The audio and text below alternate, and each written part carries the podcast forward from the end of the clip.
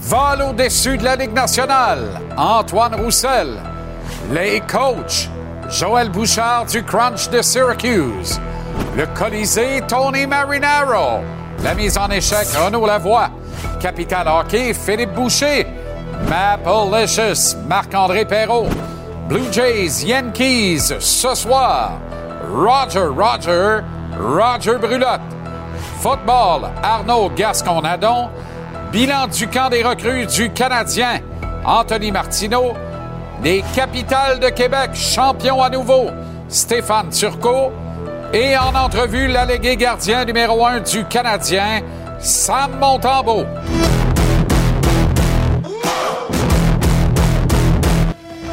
Comment allez-vous? Très heureux de vous retrouver. Excellent mardi. Bienvenue à JC, épisode 2 de la saison 5. Pas de bavardage ce soir. On commence directement avec notre tour de table. D'abord, Arnaud Gascon-Nadon, en lendemain de programme double du lundi soir dans la NFL. Tu reviens principalement sur quoi ce soir, mon beau Arnaud, à 17h20? Salut Jean-Charles, ce soir on parle de la victoire des Steelers hier, de la victoire des Saints un petit peu à prévoir. Euh, on parle de la perte de Nick Chubb, une blessure qui me rappelle le bon vieux Willie McGahee 2003, championnat national de Miami.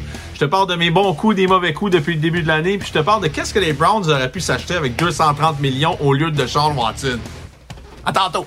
Ouais, on va en parler certains parce que Sean Watson fait job, mais au fait, un brun, c'est un brun. Un brun, c'est pas blanc.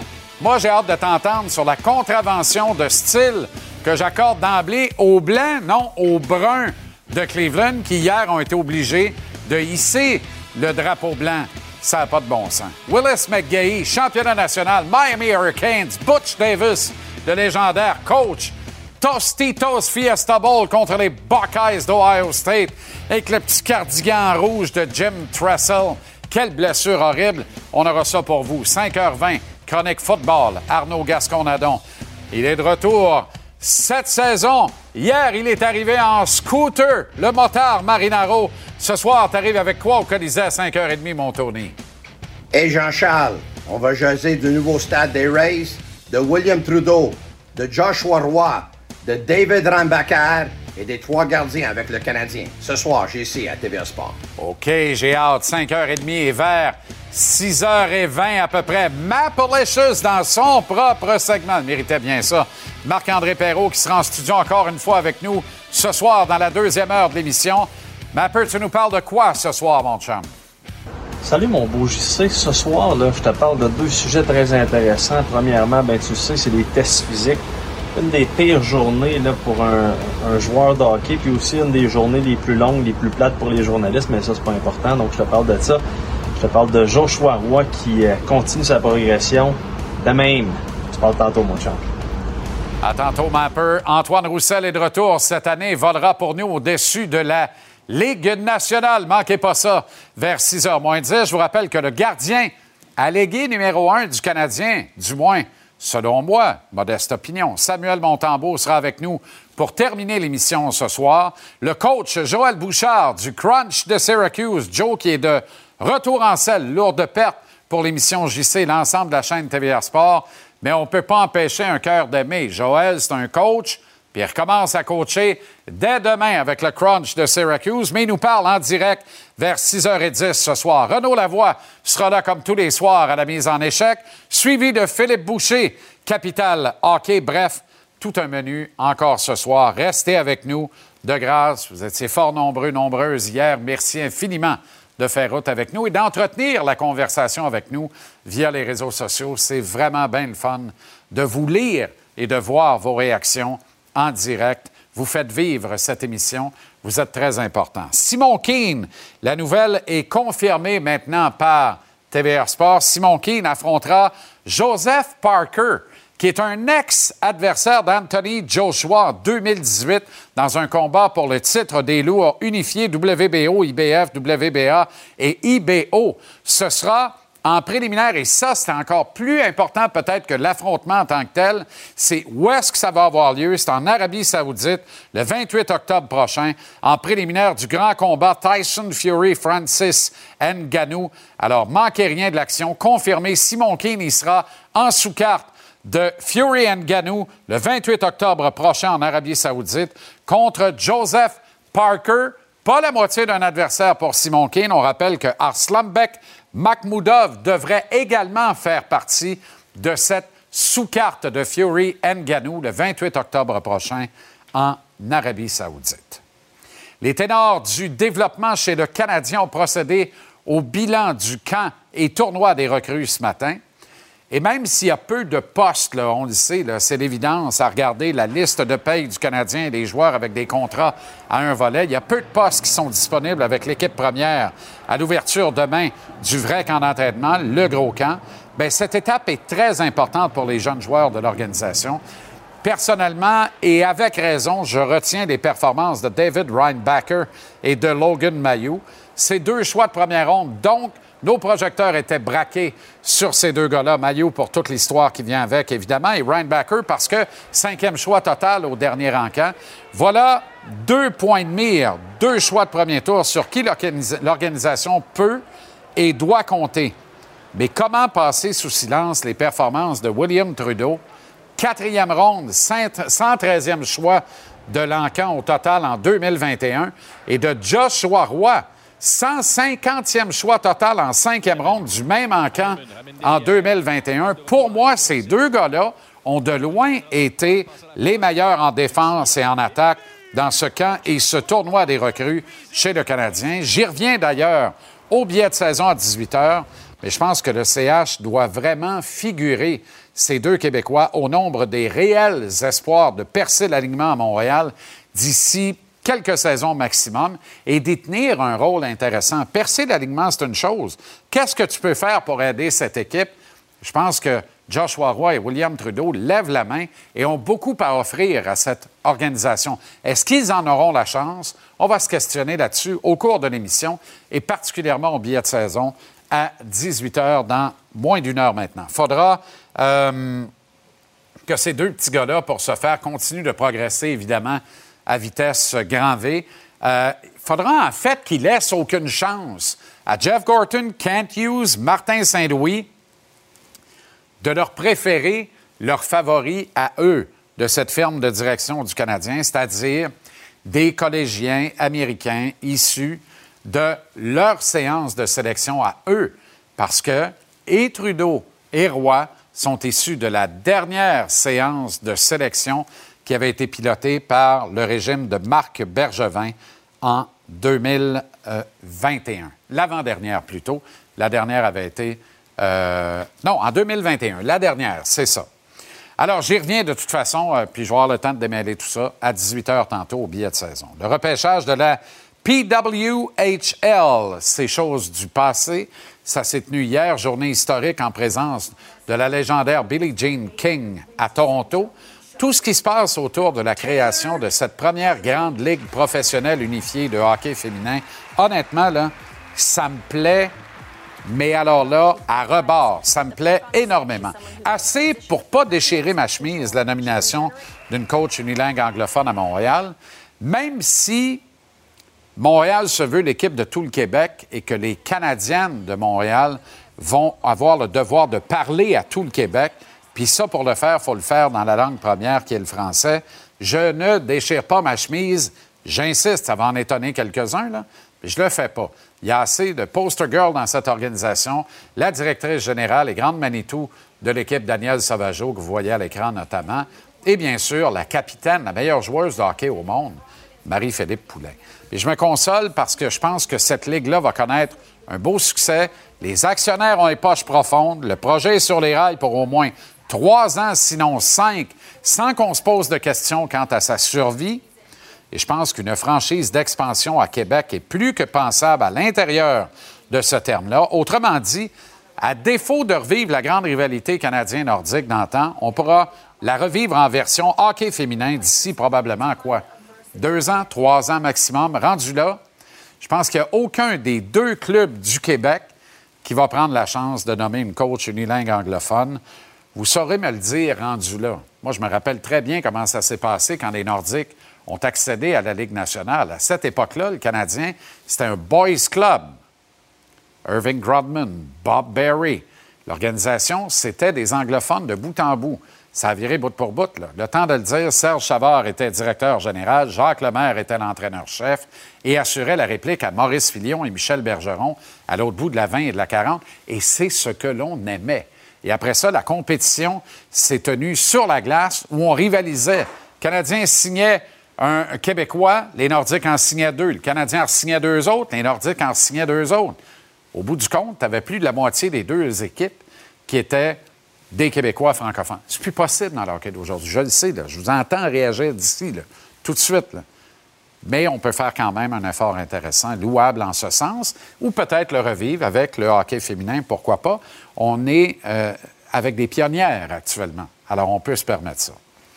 Bon, depuis deux ans, euh, la NFL fait face à un nombre effarant de blessures graves à des euh, joueurs clés. C'est effrayant, ça tombe comme des mouches. D'ailleurs, il faut se questionner sur la pertinence du fameux match du jeudi soir. Je veux bien qu'on ait un programme triple à la Thanksgiving américaine. Ça, c'est une affaire. Celui que vous voyez là, c'est Saquon Barkley euh, des Giants de New York, qui pourrait jouer, qui l'eût cru, le match de jeudi à San Francisco contre les 49ers. Qui l'eût cru? On parle d'une légère entorse, finalement. Mais la vérité, c'est que Barkley, qui a été le tout premier choix des Giants, est le grand espoir de ramener cette équipe en série éliminatoire et en match de Super Bowl, n'est pas capable de jouer une saison complète sans manquer un, voire plusieurs matchs sur blessure. C'est malheureux. Et puis hier soir, évidemment, Nick Chubb avec les Bruns de Cleveland, une blessure absolument horrible contre les Steelers de Pittsburgh. Lui, sa saison est carrément terminée sa saison est mortonnée. On avait un problème avec les coups à tête dans la NFL. Ça sortait les meilleurs quarts arrière du terrain. On a réglé en grande partie le problème avec une réglementation plus massue qui interdit littéralement les coups à tête. Ça nous a permis quelque part d'admirer la grande carrière de Tom Brady qui a été surprotégé pendant 20 ans dans la NFL. Comment on va faire pour réglementer et empêcher ces brutes défensives de frapper les meilleurs demi-offensifs sous la ceinture? c'est carrément impossible, voire impensable. Les demi-offensifs sont donc en train de redevenir sous nos yeux les parents pauvres des repêchages et des gigantesques contrats dans la NFL, même si la miraculeuse médecine fait en sorte que quand on te reconstruit un genou aujourd'hui, il est plus solide qu'il ne l'était à l'origine. On va voir euh, euh, tout ça euh, avec Arnaud Gascon-Nadon, de toute façon, dans une dizaine de minutes au bloc NFL. On rejoint pour l'instant Anthony Martineau qui a vu beaucoup de choses du tournoi des recrues du Canadien de Montréal à Buffalo. Tony, heureux de te retrouver. Bon début de saison. Comment tu vas? Ben, tu sais ce qu'on dit, hein, c'est lorsqu'on perd quelqu'un qu'on se rend compte de sa véritable valeur. Et, sais-tu, Jean-Charles, je t'ai perdu toi et j'ai perdu aussi les téléspectateurs pendant l'été. Et vous m'avez manqué beaucoup. Alors, ça ben, va très bien. Très heureux d'être là. formidable. Avec ton jersey de Jonathan Taves à l'arrière, là. Et des Blackhawks. Bientôt, il faudra le changer pour celui de Connor Bedard, bien sûr. De Connor, mais, mais entre-temps, entre-temps, n'est-ce pas le plus beau chandail de la Ligue nationale, celui-là? Et dans, dans cette couleur-là, en plus, l'original rouge, c'est fabuleux. Alors, le tournoi des recrues est maintenant euh, terminé. Chose du passé, euh, Tony. Euh, les choses sérieuses peuvent commencer d'ailleurs euh, on apprend les invités officiels euh, au camp d'entraînement du Canadien qui s'ouvre demain. On va ouvrir, nous, cette saison avec euh, ces informations, si tu le veux bien. Absolument, absolument. Alors, tu voulais que moi ah, j'ouvre ben cette saison avec ces informations. On, ne me les a toujours pas transmises. Moi, au moment d'entrer en onde, je n'avais toujours pas la liste ah définitive. Est-ce qu'on a un, est-ce qu'on, est-ce que toi tu as un tableau, un visuel quelconque ou tu me les garoches puis moi je te les analyse? Parce que moi on me prend, on me prend de cours au moment d'entrer en nom, j'avais toujours pas la liste, ça doit, ça doit venir juste être publié là. Ok, parfait. Bon, ben parle-moi dans ce cas-là, le temps qu'on récupère ça là, et qu'on puisse présenter ça aux gens. Parle-moi des, euh, des, points de mire de ce camp des recrues, notamment en défense. Il y avait David Reinbacker, le premier choix de l'équipe au dernier encamp, mais Logan Mayou également, pour lequel euh, Francis Bouillon a été longuement questionné aujourd'hui. Ouais, parce que Francis Bouillon, rappelle-toi, Jean-Charles, l'an dernier, mois de janvier approximativement, avait parlé de lui comme de l'espoir des Canadiens qui était le plus près de la Ligue nationale de hockey. Et là, je le sais que ce n'est qu'un tournoi des recrues, ce ne sont que trois parties. Mais la question était toute simple ce matin à Francis Bouillon. Est-ce qu'au terme de ce que tu as vu, Logan Mayou est toujours l'espoir du club qui est le plus près des rangs professionnels du circuit Batman? Sa réponse. Ah, mais moi, je pense que Logan a des très belles habiletés. Comme je dis toi, à partir de là, ça va être à lui de, de, de, de décider de son, son, destin. Je pense que euh, le fait aussi qu'il n'a pas joué énormément dans les, euh, dans les dernières années, c'est une réalité du hockey aussi. Je pense que ça te prend du millage aussi quand tu, euh, quand tu joues au hockey. mais je pense que, encore une fois, je reviens que j'ai aimé son camp. Puis ça va être à lui de cette année, qu'il soit à Montréal ou dans la ligne américaine, de gagner sa place puis de prouver qu'il peut être régulier. Là. Est-ce qu'on. Écoute, il y a. Euh, moi, je pense que Francis aime beaucoup euh, Logan Mayou, mais en même temps, je sens encore que les membres de l'organisation sont un peu sur les talons lorsqu'il est question de Logan Mayou. Il va falloir qu'on en revienne de ce bout-là, avant longtemps. Euh, d'autre part. Ben, oui, vas-y donc. Oui, ben je, ben, je sens aussi qu'on marche encore sur des œufs. On dirait qu'à chaque question concernant Logan, c'est euh, oui, il est bon, mais j'irai pas plus loin. C'est juste qu'à un moment donné, ça serait bien qu'on parle du joueur de hockey sans tabou parce que Logan a tellement démontré de belles choses la semaine passée à Buffalo qui mérite d'être considéré comme n'importe quel autre espoir de ce club-là. Et on, a fait le tour de tout le reste. Logan Mayou, présentement, a livré de bonnes performances. Parlons-en au même titre que les autres, mais ce n'est que mon avis. OK. Un autre qu'on voulait voir, c'est David Runbacker. On en a parlé brièvement tantôt. Et euh, Rob Ramage en a parlé, lui, ce matin. Ben, ce qu'on avait hâte de voir dans le cas de Rainbacker, évidemment, c'était son adaptation aux glaces nord-américaines. Faut pas oublier non plus que c'est un petit gars de 18 ans qui en est à ses premiers pas dans l'univers d'une équipe de la Ligue nationale de hockey. Rob Ramage, c'était la toute première fois qu'il assistait à un match en personne de Rainbacker du côté de Buffalo. Alors, comment l'a-t-il trouvé? Ses impressions.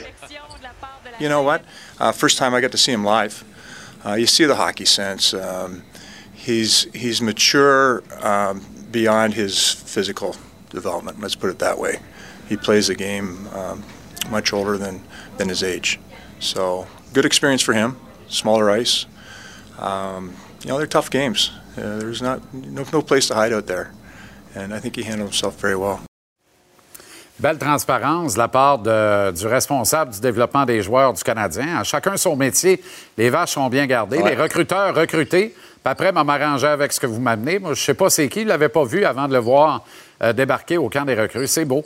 C'est quand même très beau de voir ça. Euh, bon, hein? alors, il y a du délire positif, mais il y a également du négatif. Là. On peut pas, on peut pas passer sous silence la contre-performance de certains qu'on attendait à un autre niveau. Moi, rapidement, je pense à Owen Beck, qui avait tellement été fantastique il y a un an et qui a été plutôt tranquille cette année. Pas mauvais, mais loin d'être en progression nette par rapport à ce qu'il nous a donné dans le même genre d'événement il y a un an à peine. Ben, sais-tu, je suis content que tu en parles parce que dans le cas de Wenbeck et de Philippe Major, qu'on peut aussi inclure dans la discussion, leur gros, leur gros problème, c'est qu'ils ont été flamboyants l'an passé lors du camp des recrues. On avait de grosses attentes envers les deux gars, euh, mais dans les deux cas, Francis Bouillon nous a un peu ramené à l'ordre. nous a dit, on a vu ce qu'on avait à voir, notamment du côté de Beck. On sait ce qu'il peut nous amener dans les trois zones. C'est pas stressant. Et, le mot de la fin, je vais le laisser à Rob Ramage qui nous disait ce matin, lorsque je lui ai demandé tes trois étoiles de la dernière semaine, ce seraient lesquelles? Et il nous a dit, moi, j'irai pas là.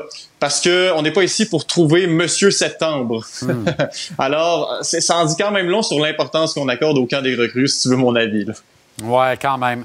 OK, Anthony, excellent travail. On se reparle euh, très bientôt avec euh, l'apparition, dans quelques instants, probablement, de la liste des invités officiels au camp du Canadien. Commence demain, je le rappelle.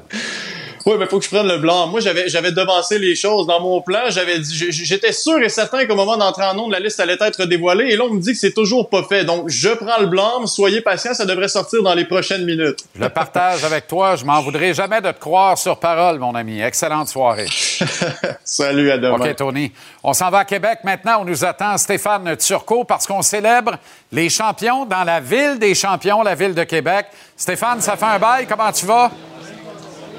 En pleine forme, Jean-Charles, et toi-même. Bon, bonne saison et bon début de saison à toi. Merci infiniment. Si la finale n'était pas terminée, il n'y aurait pas de match ce soir. Il mouille trop.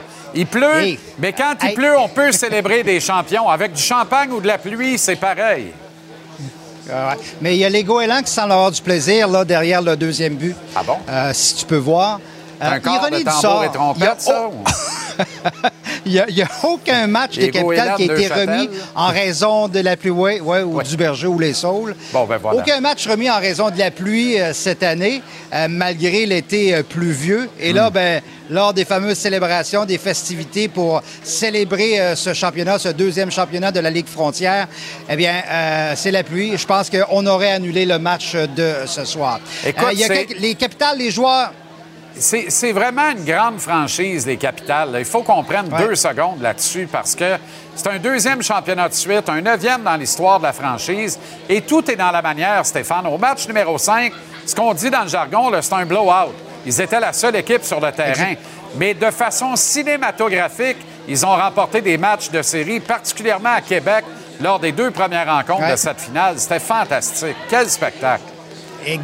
Exactement. Les, capitales, en guillemets, ont pratiquement littéralement volé les deux premières rencontres, alors qu'ils tiraient de l'arrière en fin de neuvième manche. Euh, des coups de circuit dramatiques ont procuré les deux premiers gains au capital. On pensait que c'était dans la poche euh, vendredi dernier à Evansville, en Indiana, contre les Otters. Finalement, les Otters avaient d'autres plans en tête. ont gagné le match 3, gagné le match 4, ce qui a amené au match ultime euh, de ce 3-5, le match 5, victoire facile de 12 à 3. Tu parlais d'une grande organisation. Je te dirais que c'est une organisation organisation qui est modeste de baseball professionnel mineur, mais qui a un plan qui charme les gens de Québec. S'il n'y a pas un show pratiquement là, euh, ce soir pour les célébrations, c'est un peu plus de 160 000 personnes qu'on a attirées ici, une quinzaine de salles combles.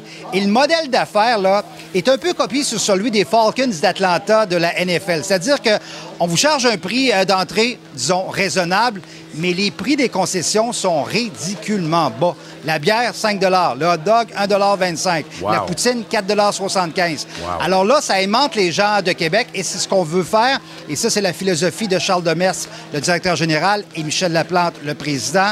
C'est d'avoir, c'est que les gens aient une expérience client extraordinaire à l'intérieur du stade. C'est une petite organisation, une petite organisation modeste, mais qui charme les gens de Québec depuis le début, depuis 1999 et qui va célébrer l'an prochain ses 25 ans. Dans l'histoire du baseball professionnel, mineur à Québec, l'existence des clubs, c'était entre 5 et 7 ans. 25 ans l'an prochain, les capitales. Imagine, avec l'avenue d'un club à Montréal, éventuellement. On ne peut pas croire qu'on ne va pas allumer, là, parce que. Souhaite. Arrêtons avec les expos, ils ne reviendront pas, là. On peut les appeler les expos pareil, ça peut faire plaisir à tout le monde, là. Mais c'est à peu près ce qui nous reste à Ligue Frontière. tu sais quoi? Moi, ça m'excite. Ça m'excite énormément. L'expérience est formidable à Québec. Même à Trois-Rivières, c'est une superbe expérience aussi. Alors pourquoi pas à Montréal, ça presse? Reçu par le maire Bruno Marchand, donc à Québec. Est-ce qu'il y a quand même là, des festivités au Stade Canac toute la soirée malgré la pluie ou on a revu le programme un peu? Ouais. Bon, tu vois, là, ils ont été reçus par euh, le maire Marchand un peu plus tôt, à compter sur le coup de 16h30. Les joueurs et le trophée devraient arriver à 17h30, donc dans quelques instants. Si on regarde un petit peu euh, à notre droite, euh, le caméraman Vincent, il y a des gens, il y a des gens derrière la caméra. Disons que ce sont les vrais qui sont ici ce soir parce que le temps n'est vraiment pas, mais vraiment pas clément pour les festivités. On est sur la terrasse qui peut accueillir Normalement, en moyenne, là, 500 personnes. Et en passant cet été, là, les 53 matchs locaux qui ont été disputés, il y en a environ 45 là, où c'était pleine capacité sur la terrasse. Les gens euh, aiment se réunir ici avant les matchs de baseball. C'est un peu plus modeste ce soir, mais quand même, là, on va célébrer cette autre conquête des capitales de Québec. Le Blizzard du séminaire Saint-François, champion canadien M18. Les remparts de Québec, champion du circuit Courteau slash Cecchini est champion de la Coupe Memorial. Le Rouge et Or de l'Université Laval, champion à titre de la Coupe Vanier. Euh, C'est-tu pas les élans? Non, c'est-tu Garneau ou c'est Limoilou qui est champion? Limoilou, les Limoilou. Collégial 3 Tu veux pas bip-bip avec nous? Euh, tu connais pas Limoilou. Euh, collégial 3A ou Collégial Division 1 et les capitales champions de la Ligue frontière. Québec, Ville de champion, Stéphane Turcot, un champion parmi les champions. Merci, Steph. Bonne saison à toi aussi, puis à très bientôt. Merci à Parfait. Salut, Charles-Charles.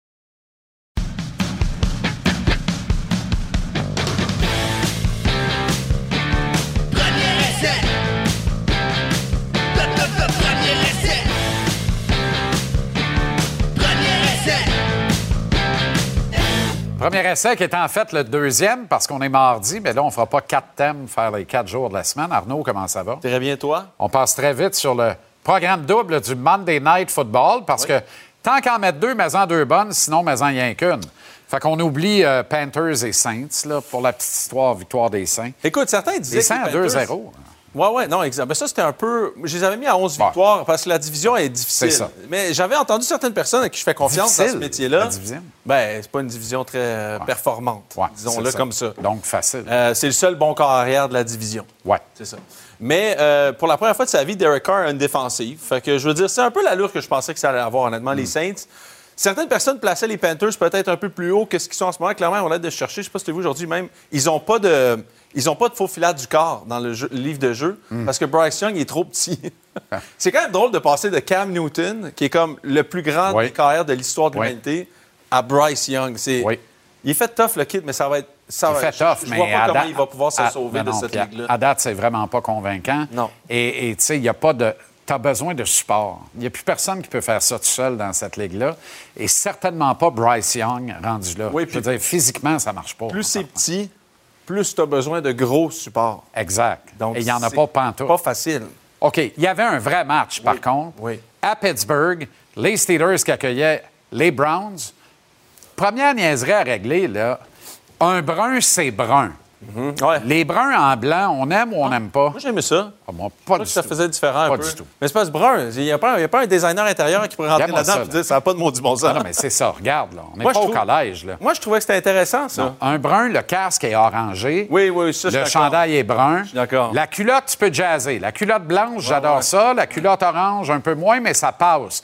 Mais un brun blanc de même, de la tête aux pieds, ça marche pas du tout. Quand tu essaies d'être funky de même, puis d'avoir du fizz de même, c'est parce que t'es pas bon. T'es pas une bonne organisation. Ouais, quand tu passes trop de temps sur l'uniforme, ça, je suis Tu sais, d'accord. les Steelers, ouais. là, il y Mais a en pas même de temps, Jean-Charles, attends, attends, attends. Ça fait 50 ans qu'ils ont le pire uniforme de, de de la NFL, puis ils sont pourris en même temps. Fait que, non, mais le club a déjà déménagé de nuit. Le propriétaire a reculé roulotte U-Wall de nuit pour vrai. Il a vidé les bureaux. On Tout ce qui va. traînait qui avait de la valeur, il a pacté ça de nuit. Ouais. Les employés sont arrivés le matin, les bureaux sont fermés, il n'y a plus rien dedans, on se fait voler. Non, non, le propriétaire est parti. Il est parti Club de ménage à Baltimore. Ouais. Pendant la nuit. Ouais. C'est arrivé pour vrai, j'invente rien. Non, non. C'est fou raide. Bill Belichick pour en parler. j'aurais fait la même chose. À deux places, probablement. Mais non, honnêtement, les Steelers qui sauvent euh, ma mise là, de la fin de semaine, honnêtement, qui gagnent ce match-là de peine et de misère, pour Merci vrai. à Nick Chubb. De peine Et en et de misère. temps, catastrophe. Nick Chubb, ouais, mais tu sais, tu ram- tu ramènes un deuxième porteur-ballon, court pour en haut de 100 verges, ça aide pas Ah, la situation exact, des porteurs de exact, ballon. là. exact. Pas du tout. Non, non, exact. Mais Ça c'est s'est pas joué là. Nick Chubb, c'est une, une bébite de football, c'est clair. Ils en ont une entre les mains, ils l'ont payé d'ailleurs. Euh, Là, on voit la résultante. Là. Il ne peut pas se lever. Il a le, le genou gauche complètement déflaboxé. Ouais, il disait à ses coéquipiers, il dit non, non, arrêtez ça. Là. Ça n'a pas plié du bon bord, je pense. Ouais, il criait. Voici la photo. Là. Non, mais on, a fait un arrêt. On, oui, oui. vous présente l'arrêt sur image. Là. Ah. Voyez là, comment. C'est pas supposé partir ce bord-là, la patte. Là. Non. Regarde, vous voyez le soulier à crampon, là? Il n'est pas dans la même direction que la rotule, là. Non, ça, mon professeur de géométrie dirait ça, Arnaud, c'est 60 degrés, mais pas du bon bord. Désolé pour les universitaires qui viennent de restituer le ramen. D'accord. Quoique, c'est ça. Ce n'est qu'une collation. Oui. Dites-vous bien ça. OK. Alors, euh, c'est une perte qui fait très mal aux Bruns. Ouais. Mais c'est ça, les Bruns. Ouais, une franchise comme ça. C'est, oui, est-ce que, est-ce que Deshaun Watson, à 230 millions aussi, a besoin d'un, porteur de ballon tout étoile? La question se pose aussi. Tu sais qu'un gars à 230, t'espères pas avoir besoin d'autre chose. Oui, qui est très fort avec ses jambes. Alors là, OK. Mais toi, tu Nick- crois pas en Watson, hein? C'est ça. Ben là, ça commence à se, à se gâter, là. Parce que, je veux dire, j'y donnais le bénéfice du doute avant le début de la saison. Hier, c'était pas fameux. On dirait que le deux ans à l'extérieur du foot, il voit pas le terrain comme il le voyait avant. Avant, on parlait quand même d'un gars de top 5, top 7 de la NFL. À peu près, ouais. Il était supposé de battre Pat Mahomes à Kansas City pour se rendre au Super Bowl. Ouais, ouais, ouais. Euh, c'est pas ça du tout qu'on voit depuis le début de l'année et les six derniers matchs de l'année passée. Et là, ils lui doivent 229 millions. Et lui, exactement, 229 millions garantis. C'est important. Je pense qu'on a un tableau pour illustrer ça. C'est la totale, C'est oui. de l'argent en temps. Oui, c'est ça. J'essayais d'illustrer un peu pour les gens à la maison euh, qu'est-ce que représente 230 millions? Tu sais, qu'est-ce que les Browns auraient pu s'acheter au lieu de payer de Sean Watson? Parce que ça n'a pas l'air de vraiment euh, en, ce moment payer le coup. Il aurait pas acheté. Il y a à peu près 100 personnes dans un staff de, de, de, football, à peu près 2000 pièces la tête. Il pourrait acheter à peu près 1150 euh, voyages tout inclus pour tout le monde ou des voyages tout inclus pour tout le monde pendant 11 ans. Je me dis ça, ça serait pas pire quand même, hein? on paye pas, on paye pas carrière, mais on s'achète okay, des c'est ça, c'est 1150 tout inclus par année pendant 11 ans. Non, c'est 1100 en tout, là. c'est une valeur de, de 230 millions. Sinon, on en a un autre aussi.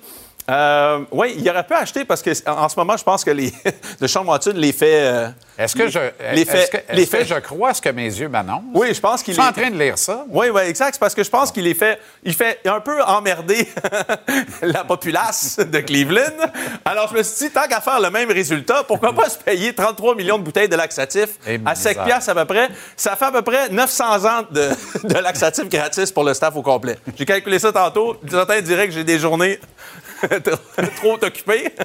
Où je me suis dit, Garde, étant donné que Deshaun est un grand fan et les gens doivent se relaxer après avoir regardé ses, ses performances, pourrait peut-être payer 135 un massage à 135 pièces à peu près pour les 1,7 millions d'habitants de la région de Cleveland. Ça, c'est une autre affaire. On parle encore de 230 millions. Et pour finir, je pense qu'en ce moment, ce que tous les fans de Cleveland auraient besoin, c'est que tout le monde pourrait avoir 4 caisses de 24 pour le même prix que 230 millions dans oh, le Cleveland Greater Area. Il y en a qui le prendraient. Ah ouais, donne-moi 96 oh, bières, puis ça part. Puis ramène Brendan Whedon au poste de corps. C'est pas grave. Donne-moi 100 bières, puis ramène-moi qui tu veux. je reviens sur Nick Chubb parce que hier soir, on, s'est texté au moment de cette blessure-là. Et on a tous les deux fait un parallèle avec exactement la même blessure qui date de 20 ans, championnat national de 2003, Miami Hurricanes contre les Ohio State Buckeyes au Tostitos oh! Fiesta Bowl. Oh, c'était pas. Mais c'était un beau plaqué, par exemple. Mais c'est Willis McGahee, c'est. Aïe, aïe, aïe, aïe. Aïe, aïe. Je la trouve pire que Nick Chubb. Je la regarde là. Écoute, ça, c'était tout un joueur de football. Pour se rappeler de cette époque-là, -là, c'était un joueur phénoménal. Il a réussi à revenir jouer, à avoir un semblant de carrière dans la NFL. Une belle carrière, le somme toute. Peut-être pas à la hauteur de ce qu'il était à Miami. Je veux dire, tu parlais, je pense qu'il y a eu un, moment un match de six touchés au sol. C'est une bébête de football. Ce soir-là, là, Ça va les, les, les pronostics disaient va-t-il seulement être repêché? Il devait être un des top 3, maximum top 5 de tout l'encan amateur à venir dans la NFL quelques mois plus tard. Et euh, puis finalement, ils sont tous branchés en disant pas avant troisième ronde. Mhm. Et les Bills de Buffalo, sortis de nulle part, ont fait de McGahee le 23e choix total de l'encan en première ronde puis il a joué finalement trois ans à Buffalo. Mais tu peux pas amener ça dans le fret de Buffalo après une blessure au genou comme ça, sur le deck à piscine. recul de 20 ans, là, le turf, là, ah, c'était pas ce que c'est aujourd'hui. Non, puis c'est le gars qui arrive et qui dit Ouais, l'humidité me fait mal au genou. Ben oui, ben, ben c'est ça qui arrive. En voilà à Miami. OK. De segment des fois, des jours je l'ai. Des jours je l'ai pas. Des jours je l'ai pas. Il y a des trucs que j'ai dit pendant l'été, puis depuis le début de la saison, que je me, plante, je me suis planté. Il y en a d'autres que j'ai eu raison. En rafale. Les Steelers. Les Steelers, j'ai dit à 11 victoires cette année qu'elle allaient gagner, peut-être ou finir deuxième de leur division. Euh, euh, non, je veux dire, euh, je pense qu'ils vont de la misère à gagner neuf matchs. Matt Canada au, poste de coordinateur offensif. Écoute, après, à trois minutes du troisième quart, ils avaient 12 verges au sol. À un moment donné, Kenny Pickett est bon, là, mais. Mais lui, il est, sûr que c'est du 3 essais. Commençons, Commençons tranquillement, mais clairement, je trouve que l'attaque n'est pas au niveau où, où je pensais qu'elle allait être. OK, donc ça, tu l'as pas. Les Chiefs. Les Chiefs, j'ai eu raison, par exemple. J'ai dit que les Chiefs euh, avaient investi beaucoup en défensive, qui étaient dans une ère où ils ne pouvaient plus avoir les joueurs à l'attaque pour supporter Pat. Ils sont allés en défensive avec plein de joueurs, plein de repêchages. Écoute, puis c'est une défensive qui joue bien et sortent l'offensive du trouble. Qui l'eût cru? Les boucaniers de Tampa Bay, quelle énigme! Ah, là, je me suis planté raide. Je pensais que les. je, je fais que ça de mes chums au début de l'année. Pour moi, ils ont une victoire. Ils ont déjà dépassé ce que je ben pensais qu'ils allaient avoir. Baker joue bien. Ils vont jouer le match de la semaine. Ils sont deux en Ils vont jouer le match de la semaine. Je veux dire, non, mais, euh, non, mais c'est classique, là. je pense qu'ils vont en manger une sincère, là, par exemple. Imagine que non.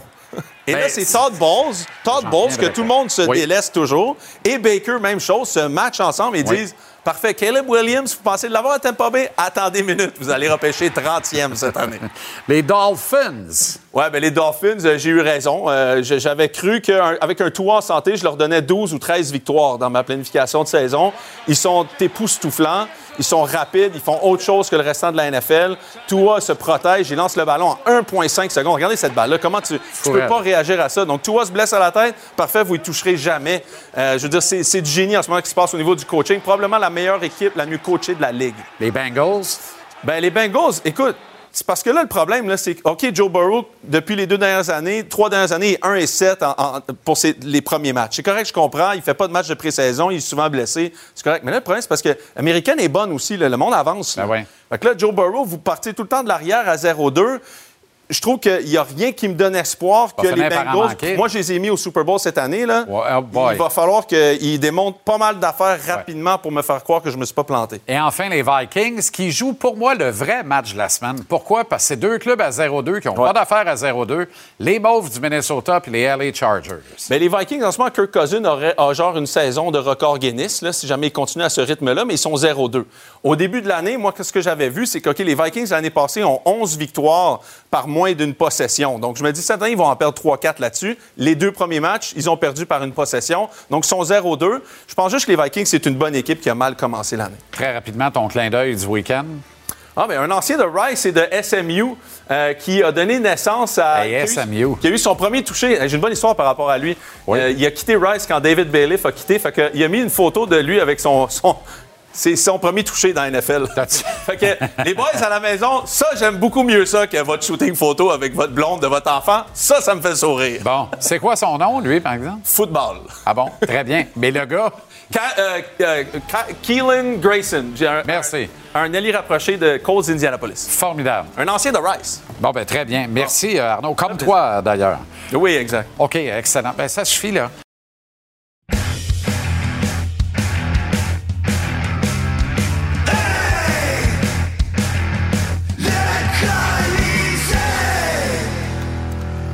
Avec Tony Marinaro, on va s'élancer en débat, Tony, dans quelques instants. Mais d'abord, transaction. Euh, c'est Darren Drager, le confrère de TSN, qui amène euh, l'information. Euh, le vétéran ailier gauche de 31 ans, Tanner Pearson, est échangé des Canucks de Vancouver aux Canadiens de Montréal. Et on ne connaît pas ce que le Canadien expédie à Vancouver en retour de Pearson. Donc là, on va être carrément des, des, gars de taverne sur celle-là. On attend le détail, le retour de la transaction, mais transaction confirmée. Tanner Pearson devient la propriété du Canadien à moins de 24 heures d'ouverture du camp d'entraînement. Il reste un an de contrat à quoi? 3,25? 3,25 millions. Un allié de, 31 ans, dont on sait son âge, on sait le contrat, dont on peut peut-être se lancer des idées avant, avant d'avoir la confirmation. Mais d'habitude, quand tu t'en vas chercher un gros contrat, c'est soit parce que tu viens de faire un faveur à une équipe, parce que toi, euh, tu as l'espace pour ce contrat-là, puis l'autre équipe l'a pas, ou soit tu échanges un mauvais contrat pour un mauvais contrat. Dans ce cas-là, est-ce que c'est Joel Armia qui prend la route de Vancouver? Est-ce que d'autre part, le gardien Casey de Smith est impliqué dans cette Armia lui reste deux ans de contrat, si je ne me trompe pas. Ça hein, cette année, puis une autre année. Ce qui serait formidable pour le Canadien. Oui. Parce que ça permet d'abattre une année au contrat d'Armia. Oui. Euh, en faisant l'acquisition, c'est Casey de Smith qui part pour Vancouver. OK et un choix de troisième ronde. Confirmé, le gardien Casey de Smith et un choix de troisième ronde. Mais c'est drôle que tu dis ça parce que quand on était durant la pause, on disait c'est soit Armia ou soit de Smith. Ouais. Il y a un des deux qui est parti. Là. On vient juste de parler d'Armia. Et j'ai pensé ce matin, je savais qu'on passait Samuel Montembeau en entrevue ce soir pour terminer l'émission. On va quand même passer l'entrevue. C'est une entrevue qui a été réalisée il y a quelques semaines euh, au Pro-Am Gagné-Bergeron. Et on était à une heure qu'elle soit encore valide, cette entrevue-là, parce qu'il y a une question sur le ménage à trois potentiels devant le filet du Canadien. Mais c'est une excellente nouvelle qu'on n'ait plus de de Casey de Smith dans les jambes, dans le fond, et qu'il n'est pas surtout... Mais on ne pensait pas l'avoir non plus. Là, ben non, mais il ne fallait pas qu'il se présente à l'ouverture du camp d'entraînement parce que, bon, il y a eu des allégations, il y a des choses qui ont été racontées autour de lui. On ne voulait pas de cette distraction-là à Montréal. Alors, mais on prend en retour quand même le contrat de Tanner Pearson. Mais ça va dans la philosophie du Canadien. Ça fait 11 ans qu'il est dans la Ligue, puis en 11 ans, il a joué seulement 51 matchs de série éliminatoire. Et moi, moi. Non, non, mais évidemment, c'est... Non, mais évidemment, c'est une boutade. Tu, lances, lances tes flèches. Des non, mais il a gagné la Coupe Stanley avec les Kings. Ah, il a gagné la Coupe Stanley? Oui. Ah, il a ah, gagné avec les Kings de Los Angeles en 2014. Ils ont acheté quelqu'un qui a gagné la Coupe Stanley. C'est un jeune joueur à l'époque, là. Oui. Les, Kings avaient fait de Pearson leur choix de première ronde en 2012, quand même. Le 30e au total. Donc, c'est un choix de première ronde. Puis il avait amassé 12 points en 24 matchs de série en 2014. Bon, mais tu sais, depuis ce temps-là, il a joué en série 26 euh, fois. mais c'est un gars qui donne des mises en échec. C'est un gars qui amène un peu d'énergie à l'équipe. C'est un gars qui est vraiment un joueur de quatrième trio. Parce que est-ce que le Canadien a vraiment des joueurs de quatrième trio dans leur équipe? On dirait que on n'a pas vraiment beaucoup de gars qui l'énergie à part Pezzetta, là, peut-être. Oui, Pezzetta, puis encore. Est-ce que Joel Armia et Brandon Gallagher sont, sont, plus, sont des joueurs d'autre chose que quatrième trio avec cette équipe? Ben, je pense que Gallagher va jouer sur le troisième trio cette année avec le Canadien. Qui le cru? OK. Alors, Tanner Pearson devient la propriété du Canadien. Casey de Smith ne posera pas pied au camp d'entraînement de l'équipe. De toute façon, il n'a jamais mis le pied dans l'entourage de l'équipe. Aux dernières nouvelles, Kent Hughes ne lui avait même pas parlé. De Smith prend la route, donc. Mais il tient promesse, Kent Hughes, parce qu'il a dit qu'il allait tenter de transiger Casey de Smith avant le début de la saison. Puis là, la grosse question, c'est est-ce qu'ils vont se présenter? Quand la saison va débuter, ils vont débuter avec deux gardiens ou trois gardiens? Exact. OK, on s'en va immédiatement euh, au débat. Oui. Et on commence avec David Reinbacker, cinquième choix total du dernier encamp, au profit du Canadien. Euh, quelle est la suite pour Reinbacker à l'issue du camp des recrues et du tournoi des recrues? La suite. Qui commence la saison à Montréal, oublie ça. Euh, puis même là, s'il voudrait ça, moi, je suis contre. Pour moi, il n'y est pas prêt. Je ne l'ai pas vu beaucoup, beaucoup, beaucoup, mais de ce que j'ai vu, on dirait un joueur qui a la difficulté à s'adapter euh, à la patinoire en Amérique du Nord, ce qui est tout à fait normal mhm. en passant. Moi, je ne crois pas à sauter des étapes de développement. Mais s'il y a pas une équipe qui va compétitionner pour la Coupe Stanley dont il peut prendre leur temps, sauf que je vais, dire, je vais dire ça tout de suite. Leur plan pour lui, c'est qu'il joue en Suisse. Mais s'il y a de la misère à s'adapter à la patinoire nord-américaine, pourquoi il retourne en Suisse? C'est ça ma question. Là, tu commences à penser comme moi. Non, mais c'est parce que là, ça me fait peur un peu. Soit tu es devenu plus intelligent au cours des dernières 24 heures, ou soit moi, j'ai baissé dans mon. Euh, ça fait longtemps que je déteins sur toi, mon cher Tony, et pas l'inverse. Parce que s'ils retournent en Suisse, dans un an, on est face au même problème. S'adapter aux petites patinoires nord-américaines. Oui, parce que qu'est-ce qu'ils vont faire? Pour lui au niveau de son développement s'il va retourner en Suisse pour s'adapter à la patinoire nord-américaine. Moi, je ne comprends pas. Moi, j'aimerais qu'il débute la saison à Laval. Est-ce que ça t'a pas inquiété euh, l'année passée, euh, hier plutôt, quand il confesse que c'est la première fois qu'il voit une bagarre pour vrai euh, devant lui? Alors, dans ce temps-là, tu comprends, c'est un peu hasardeux. Moi, j'aimerais qu'il commence la saison à Laval aussi. Même à 18 ans, pourquoi pas? Je pense qu'il pourrait tenir son bout dans Je vais rajouter un coche, là.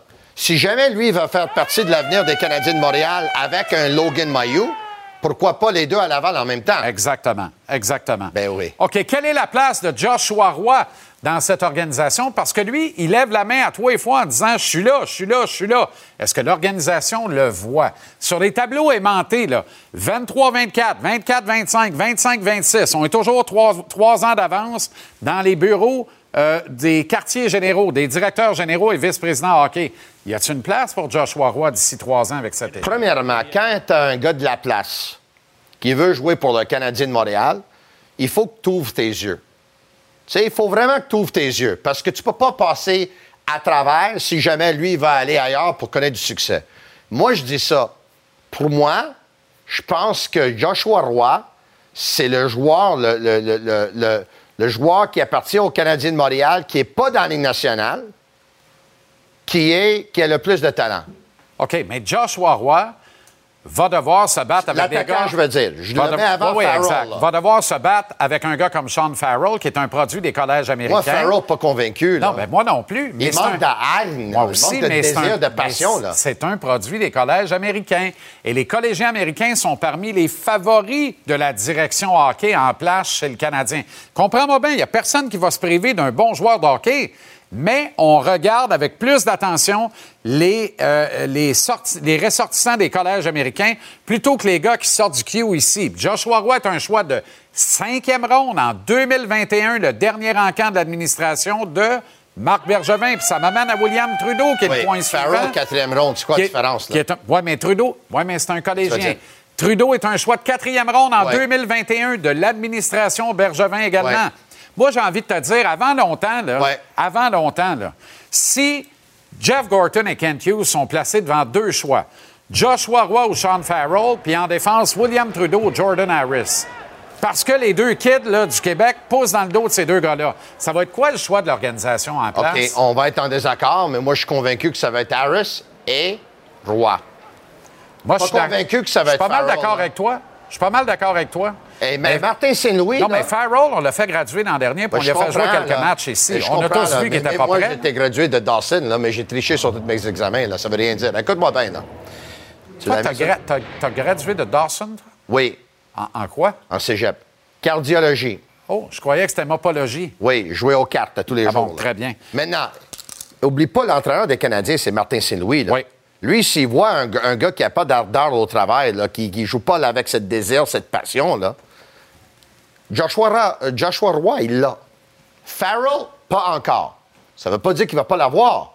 Mais ce que j'ai vu à date, il manque quelque chose. Moi, je te parle du complexe des petits gars d'ici. Il faut toujours garder ça. Et toi, avec le complexe, avec les petits gars d'ici, on va commencer à Non, mais on a Harvey Pinard, là, qui est comme l'épine dans le pied de l'organisation, mais qui fait un job la, qui va être là. façon dont ils vont les choses ici, un an ou deux ans, le gouvernement va passer une autre loi, puis le Canadien vont être obligés de le prendre. Là.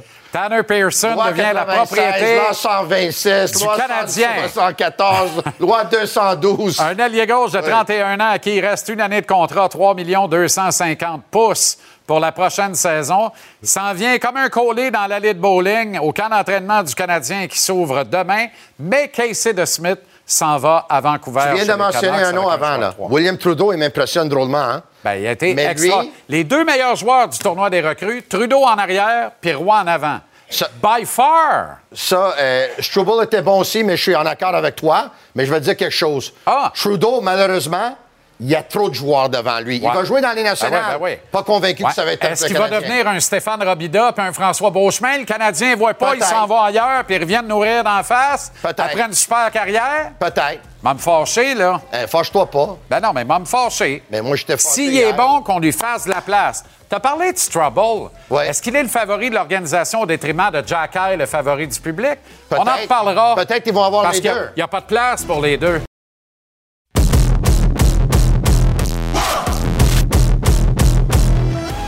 Très heureux de retrouver Antoine Roussel à vol au-dessus de la Ligue nationale cette saison.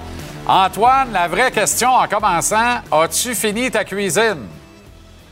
Salut Jean-Charles. Oui, je l'ai fini. Puis écoute, tu l'as vu cet été, c'était un décor des années 70. On a renippé ça. Puis j'étais assez écœuré que les gars de la poche bleue, à chaque fois que j'embarque sur, euh, leur émission, qui me disent que c'était du terracotta, ma peinture. Fait que j'ai remis ça, j'ai remis ça propre puis euh, ça va être parfait. Fantastique. OK, le Canadien vient de faire l'acquisition de l'ailier gauche Tanner Pearson, un vétéran gagnant de la Coupe Stanley avec les Kings en 2014, choix de première ronde des Kings en 2012, un gars qui n'a pas joué ou presque l'an dernier à cause des blessures, mais que tu connais très bien parce que tu l'as eu comme coéquipier à Vancouver pendant quoi? Trois saisons, Antoine, quand même? Pendant deux, euh, deux saisons et demie, je pense. Puis, euh, écoute, je, je l'ai aimé, ce joueur-là. C'est un joueur qui est capable de tout faire. Euh, je pense que les gens à la maison, faut, euh, faut pas qu'ils s'attendent à, à quelqu'un qui est flashy, tu sais, un gars que, euh, où ça va faire des flamèches comme les petits attaquants qui se font drafter en première ronde dorénavant. Tu sais, c'est un joueur qui est établi, c'est un joueur, tu sais ce qu'il va t'amener à chaque soir. Euh, c'est un joueur qui est constant, qui est excellent en désavantages numériques, puis que euh, il, a, il a un bon lancer, puis quand il est dans l'enclave, il est capable de, de conclure. Donc pour moi, c'est une belle acquisition, c'est un vétéran, puis aussi on a les Canadiens ont une équipe qui est quand même somme toute assez jeune, donc avoir aussi un peu d'encadrement, ça peut être ça peut être très bénéfique. Mais qu'est-ce que ça veut dire pour un kid comme Michael Pezzetta, à qui on a consenti un contrat notamment? Qu'est-ce que ça veut dire dans l'échiquier du Canadien exactement, même si on n'avait pas nécessairement de gros bonhommes de quatrième trio à, revendre, là. mais il en demeure pas moins qu'on a plein de joueurs qui reluquent des postes à Montréal et là, on entre un autre attaquant dans le mix. Là. Ben, tu sais, dans le cas de, euh, de Pezzetta, pour moi, c'est des joueurs qui se comparent pas. Tu sais, ils n'apportent pas vraiment le même, euh, la même énergie, le même type de jeu. C'est, euh, c'est, ils jouent sur le même deux trio, par exemple, le quatrième. Ouais, ben, pas sûr qu'il va jouer sur le quatrième, euh, tu sais, Pearson. Je pense que c'est un gars qui va jouer sur le 2, 3. Ben, c'est pas un gars qui va t'amener de l'énergie comme Pezzetta. C'est pas un gars qui va t'amener de l'énergie comme Raphaël Harvey-Pinard. Mais c'est sûr que ça va faire une congestion à certains spots. Est-ce que ça veut, est-ce que Pezzetta va être dans l'alignement à tous les soirs? J'en doute. Peut-être que oui, s'il y a des blessés, mais au départ, ça risque d'être compliqué euh, pour certains joueurs de s'établir. Mais c'est plus pour les jeunes joueurs qui espéraient se faire une place dans l'organisation cette année que ben c'est plus compliqué. Puis peut-être que l'organisation, suite euh, aux évaluations qu'ils ont fait à Buffalo, se sont dit, ben écoutez, on a besoin d'aide pour être sûr euh, d'avoir assez de munitions pour la saison. Antoine, tu as longtemps été délégué de tes équipes au sein de l'Association des joueurs de la Ligue nationale. Euh, comment as-tu vu l'action de l'Association des joueurs dans le dossier, l'épineux dossier de Mike Babcock et son départ précipité chez les Blue Jackets de Columbus? Puis la sous-question, as-tu déjà vécu une situation, un micmac pareil dans une organisation? Ben, Micmac, pareil, c'est euh, c'est quand même rare, ça arrive, on s'entend. Euh, au début, je n'aurais pas pensé que ça aurait pris une tournure aussi drastique, aussi rapidement, euh, surtout avec les faits qui avaient été reportés dans la première semaine. Mais dès que la l'association des joueurs s'en est mêlée, ça a pris d'autres proportions, puis on, a, on en a appris plus sur l'affaire. Donc là, après ça, c'était comprenable le résultat.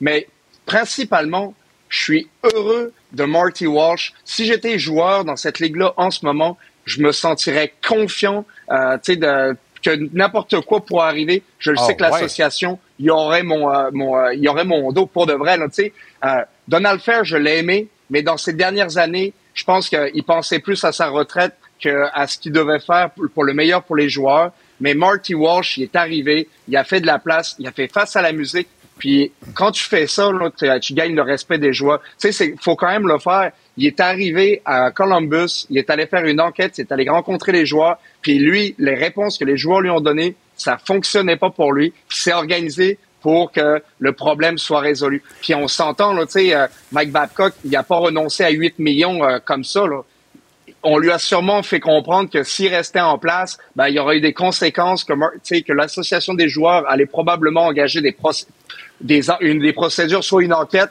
Et ça, ça fait en sorte que ça fait peur à l'organisation de Columbus, tout ça. Ça lui a probablement fait peur, donc il a décidé de, euh, de s'arrêter là. Puis c'était mieux pour lui, c'était mieux pour les joueurs. Puis c'est peut-être la meilleure chose qui peut pas arriver à cette équipe-là. Malgré le fait, Antoine, que Bill Daly, qui est le numéro 2 de la Ligue nationale, a dit après les révélations de Paul Bissonnette sur Spedin Chicklets euh, qu'il euh, n'y avait absolument rien là dans ces révélations-là et qu'il avait parlé à Marty Walsh et l'Association des joueurs et que pour lui, il n'y avait rien là non plus. Puis là, après ça, tout s'est mis à débouler quand Bissonnette en a rajouté une couche, puis tout ça. Puis là, on a décidé de se rendre à Columbus, puis tout ça. Tu trouves pas que ça a été un peu euh, Cain, là? Ben, écoute, c'est un petit peu euh, ce que euh, ça, je l'ai dit euh, dernièrement. Tu sais, je trouve que souvent dans la Ligue nationale, en tant que joueur, quand il arrive des choses comme ça, tu as tendance à essayer de prendre un pas de recul, pas t'impliquer totalement, puis essayer de, de, de, laisser passer la tempête, puis essayer de voir vraiment un petit peu si si c'est problématique ou pas. Puis ça, c'est parce que tu sais que tu es devant les caméras souvent, puis tu veux pas que les choses prennent des tournures ou tu sais que ça devienne un, un éléphant dans la pièce encore plus que ça l'est déjà dans cette situation-là. Donc, euh, en tant que joueur, tu essaies de, mitiger tes propos puis d'être calme, mais quand tu euh, fais tes vérifications puis tu te rends compte que finalement il y a un, problème, un problème, ben là, c'est là que l'association des joueurs a fait son travail. Un mot sur euh, Quinn Hughes en terminant, qui devient capitaine des Canucks. Est-ce que c'est la bonne décision à prendre et comment réagit JT Miller? Tout à fait. Je pense que c'est la meilleure décision. JT Miller, moi, je l'ai adoré, mais l'année passée nous a montré pourquoi il pouvait pas nécessairement avoir assez sur son chandail, euh, que ça soit créé après ses coéquipiers comme de la manière dont il l'a fait sur la, sur la glace, euh, des comportements un petit peu. Tu sais, c'est des comportements que moi j'apprécie, que j'appréciais dans parce que ça venait d'un bon fond, ça venait de la bonne place. Mais un capitaine ne doit pas avoir ce genre de comportement là. Mais pour moi, c'était la nomination par excellence. C'était le joueur qu'il fallait. C'est le joueur que tout le monde aime dans la chambre, avec qui tu es capable de jaser de tout et n'importe quoi, qui est capable, qui est, vraiment un aimant dans la chambre. Puis c'est ça, un capitaine, c'est, c'est ça Queen News. Puis les Canucks sont en voiture avec cette nomination-là. Merci infiniment, Antoine. Tu seras avec nous toute la saison, les mardis et jeudis. Alors, à jeudi. À jeudi. Les Jays sont au plus fort de la course aux séries dans l'américaine. Chaque match compte. Jays Yankees, mardi, 19h, à TVA Sport. Une présentation de Sonnet Assurance. Quel match ce soir avec Denis Casavant et Roger, Roger. Roger Brulop, comment ça va, Roger? Oh, quelle saison! C'est une saison des Jays. On n'était pas là, on était là, on n'était pas là. Et là, ils sont en avant. C'est eux autres qui vont dominer si oui ou non ils sont séries. Ils n'ont juste qu'à gagner. Et je rappelle qu'on présente un match sur deux des Jays en moyenne cette saison à ah, TVA Sport. Écoute bien, on a eu des codes d'écoute incroyables. Formidable. C'est ça qui est le fun de voir. Des fois, on se pose la question, c'est quoi la force d'une équipe gagnante? L'équipe gagnante, c'est les forces codes d'écoute, les gens qui t'en parlent, les gens qui aiment ça. C'est ça des codes d'écoute, mais c'est les Jays qui nous l'ont donné. Et localement, les gens qui vont au stade, puis à Toronto, ça se dément pas. Est-ce qu'on va réussir à remplir un modeste stade de 30 000 places à Tampa Bay? Projet confirmé là-bas. Et la vraie question, Roger, est-ce que les Rays et le baseball majeur ont utilisé le Montréal Inc. et le projet Baseball Montréal pour parvenir à leur fin en Floride? C'est pas un peu fâchant. Se faire trahir deux fois, il faut le faire faut le faire. Ah, il faut le faire. Ils sont fait trahir en 2004 quand l'équipe est partie à Washington. Ils ont fait croire amène-nous du monde, amène-nous de l'argent. Ils ont déménagé. Encore une fois, ils ont trahi un, homme exceptionnel. Stephen Bronfman était honnête et sérieux dans ses démarches. Je doute que le baseball majeur l'était. Il doit pas être content, là. Blessé. Content, tu peux être choqué, mais blessé, c'est pas la même chose. C'est ça. Je pense qu'il était blessé par. Meurtri, hein? Ah oui, la, la malhonnêteté autour de. Moi, je suis pour lui. J'étais impliqué dans ce dossier-là, puis il a travaillé fort et tout fait. Écoute-moi bien, jusqu'à la dernière semaine, il s'était fait dire Sois pas inquiète. Sois pas inquiète, ça pire chose que tu peux te faire dire. Oui. Parce que là, dans un parc de même, flambant neuf, il n'y aura, pas plus de monde. Il n'y aura pas de garde partagée. Mais tu as raison, il n'y aura pas plus de ben monde. C'est pas le premier stade qu'on construit dans l'État de la Floride dans l'espoir de relancer quelque chose. Je regarde les Nationals de Washington présentement. Oui. Il ressemble aux expos des années 2000 dans les estrades. Est-ce qu'on déménage l'équipe? Oakland, Regarde, ça fait combien d'années qu'on tente de déménager Oakland? Les White Sox qui ont menacé de déménager s'il n'y a pas amélioré le stade. Ils sont partis de Chicago. Tu nous prends-tu pour des caves? C'est ça que je trouve de valeur.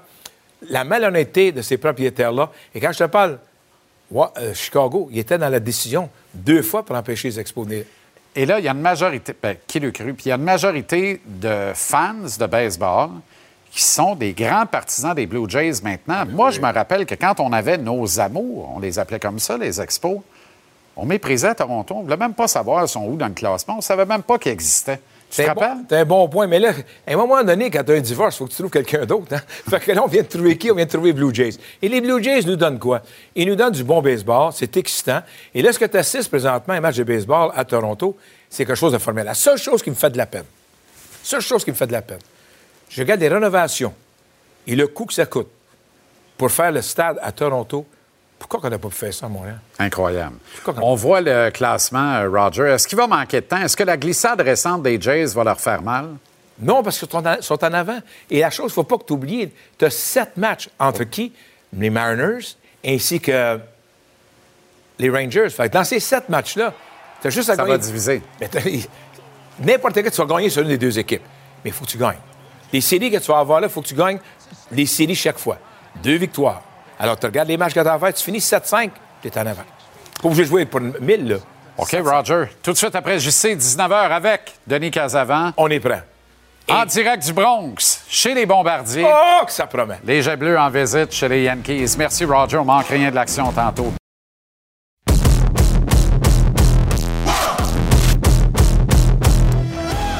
Je rappelle que Kent Hughes a fait l'acquisition de l'attaquant de profondeur Tanner Pearson. Il a 31 ans. Il arrive de Vancouver. Il a presque pas joué, moins de 15 matchs la saison dernière en raison de blessures. Ex-choix de première ronde en 2012, 30e au total par les Kings de Los Angeles. Il gagne la Coupe Stanley cumulant 4 buts, 8 passes, 12 points en 24 matchs de série au printemps de 2014. Depuis, il n'aura joué que 26 matchs de série éliminatoire. Il en a joué 51 en 11 saisons complètes en série éliminatoire dans la Ligue nationale de hockey. Casey DeSmith, qui était la paire de pattes de trop au fond devant le filet, à 24 heures de l'ouverture du camp d'entraînement, prend la direction de Vancouver, devient la propriété des Canucks. Ce qui est intéressant et qui est contraire à ce que je vous ai raconté un peu plus tôt, parce qu'on avait un fragment d'information, mais là, c'est maintenant béton confirmé. Le choix de troisième ronde en 2025 des Canucks devient la propriété du Canadien en même temps que Tanner Pearson, dont le salaire est à 3 250 000 mais pour seulement une saison à écouler à son entente. Est-ce que l'arrivée de Pearson, Pearson signifie qu'en processus de camp d'entraînement, on va tenter de se départir, je ne sais pas, peut-être du vétéran Yoel Armia? C'est à surveiller. D'autre part, le tournoi des recrues du Canadien, chose du passé. C'est un élément important en début euh, de cycle d'une saison de la Ligue nationale, le tournoi des recrues, un outil de mesure de la progression des espoirs d'une organisation et surtout une possible carte de visite à laisser pour les espoirs en question. Les hauts choix de repêchage arrivent, ils n'ont aucune pression dans ce type de tournoi-là. Le cas de David, Reinbacker avec le Canadien est probant en ce sens-là. Cinquième choix total du dernier encamp. Peu importe ce que lui réserve le court terme. Reinbacker, c'est autant que ses agents, sa blonde, son chien Kiki, dirait mon ami Ronald, et la direction du Canadien qui va jouer ici à Montréal d'ici maximum 15-16 mois, soit quelque part avant Noël de la saison 24-25. Et même s'il avait terminé le tournoi des recrues à moins 15, on serait devant ce constat-là pareil. Là où c'est intéressant, c'est de voir des espoirs qui arrivent, qu'on n'attend pas nécessairement, ou qu'on attend, mais de façon tiède et qui mêle les cartes. L'année passée, ça a été le cas d'Owen Beck, euh, ce qui avait valu à Beck beaucoup d'opportunités au gros camp d'entraînement, puis un rappel d'urgence, on s'en rappelle, en cours de saison régulière. Cette année, Joshua Roy, William Trudeau correspondent au même profil que Beck il y a un an jour pour jour. À un détail important près, le rang de sélection et l'administration qui les a réclamés. Trudeau et Roy sont les choix de quatrième et cinquième tour de l'enquête 2021, le dernier du régime de Marc Bergevin à la direction générale de l'équipe. Beck est le deuxième choix total du premier encamp amateur du rang de Jeff Gorton et Kent Hughes. C'était en 2022. Deuxième choix derrière un certain Yorai Slavkovski. Il y a aussi un autre facteur. Roy et Trudeau sont issus du programme de développement de la Ligue de hockey junior majeur du Québec alors que clairement l'administration Gorton Hughes Associates a une préférence pour les produits des collèges américains. C'est la feuille de route qui en témoigne. C'est pas moi qui le dis pour faire des choux gras. Leur historique précédent ce mandat avec le Canadien vient appuyer la feuille de route depuis bientôt deux ans à la tête de l'organigramme hockey du Canadien. J'arrête ici pour préciser qu'il n'y a jamais une organisation, pas même le Canadien, qui va, à mon avis, se priver du meilleur joueur disponible sur la glace. Mais j'insiste pour dire que c'est tout aussi vrai d'affirmer que tous arrivent dans un camp avec une chance inégale. Des gars comme Roy et Trudeau, malgré leur excellence jusqu'ici et leur remarquable progression depuis deux saisons, partent avec le logo du Rocket de Laval cousu trois fois sur leur chandail. Pourtant, à l'instar de Raphaël Harvey-Pinard, euh, deux produits développé au Québec sur qui le Canadien peut et doit compter à moyen terme dans son grand plan. D'ailleurs, au dire de Jean-François Hull, William Trudeau a runné le show à Buffalo. On écoute le coach du Rocket. Au travers le tournoi, je pense que c'est lui qui a été le, plus constant. Puis euh, son expérience l'a porté fruit. Il parlait de William Trudeau. Il a runné le show. Puis si ça va au mérite, on va voir ces deux fiers compétiteurs et réels espoirs Ligue nationale disputer un bon nombre de matchs préparatoires à compter de lundi soir prochain et qui sait, disputer quelques matchs en début de saison, figurer au haut de la liste des rappels de Laval, où ils vont se retrouver, c'est écrit dans le ciel, une fois la saison bien lancée. J'espère juste que William Trudeau, on va ajuster nos lumières, puis qu'on va lui permettre de nous écarquiller les yeux jusqu'où il veut bien les écarquiller, qui ne deviendra pas un laissé pour compte de l'organisation, un François Beauchemin 3.0, un Stéphane Robida 3.0. Je compte sur Stéphane d'ailleurs pour éveiller le reste de l'organigramme hockey sur les aptitudes de William Trudeau. Et évidemment, s'il existe encore une justice en ce bas monde et que celle-ci va au-delà du rang de sélection et du programme de développement dont est issu, bien, on va voir avec le Canadien un jour William Trudeau et Joshua Roy de Vancouver. C'est la sixième édition de la Coupe Lever avec notre Québécois Félix Auger-Aliassime de l'équipe Monde face à l'équipe Europe. Mission, gagner une deuxième année consécutive.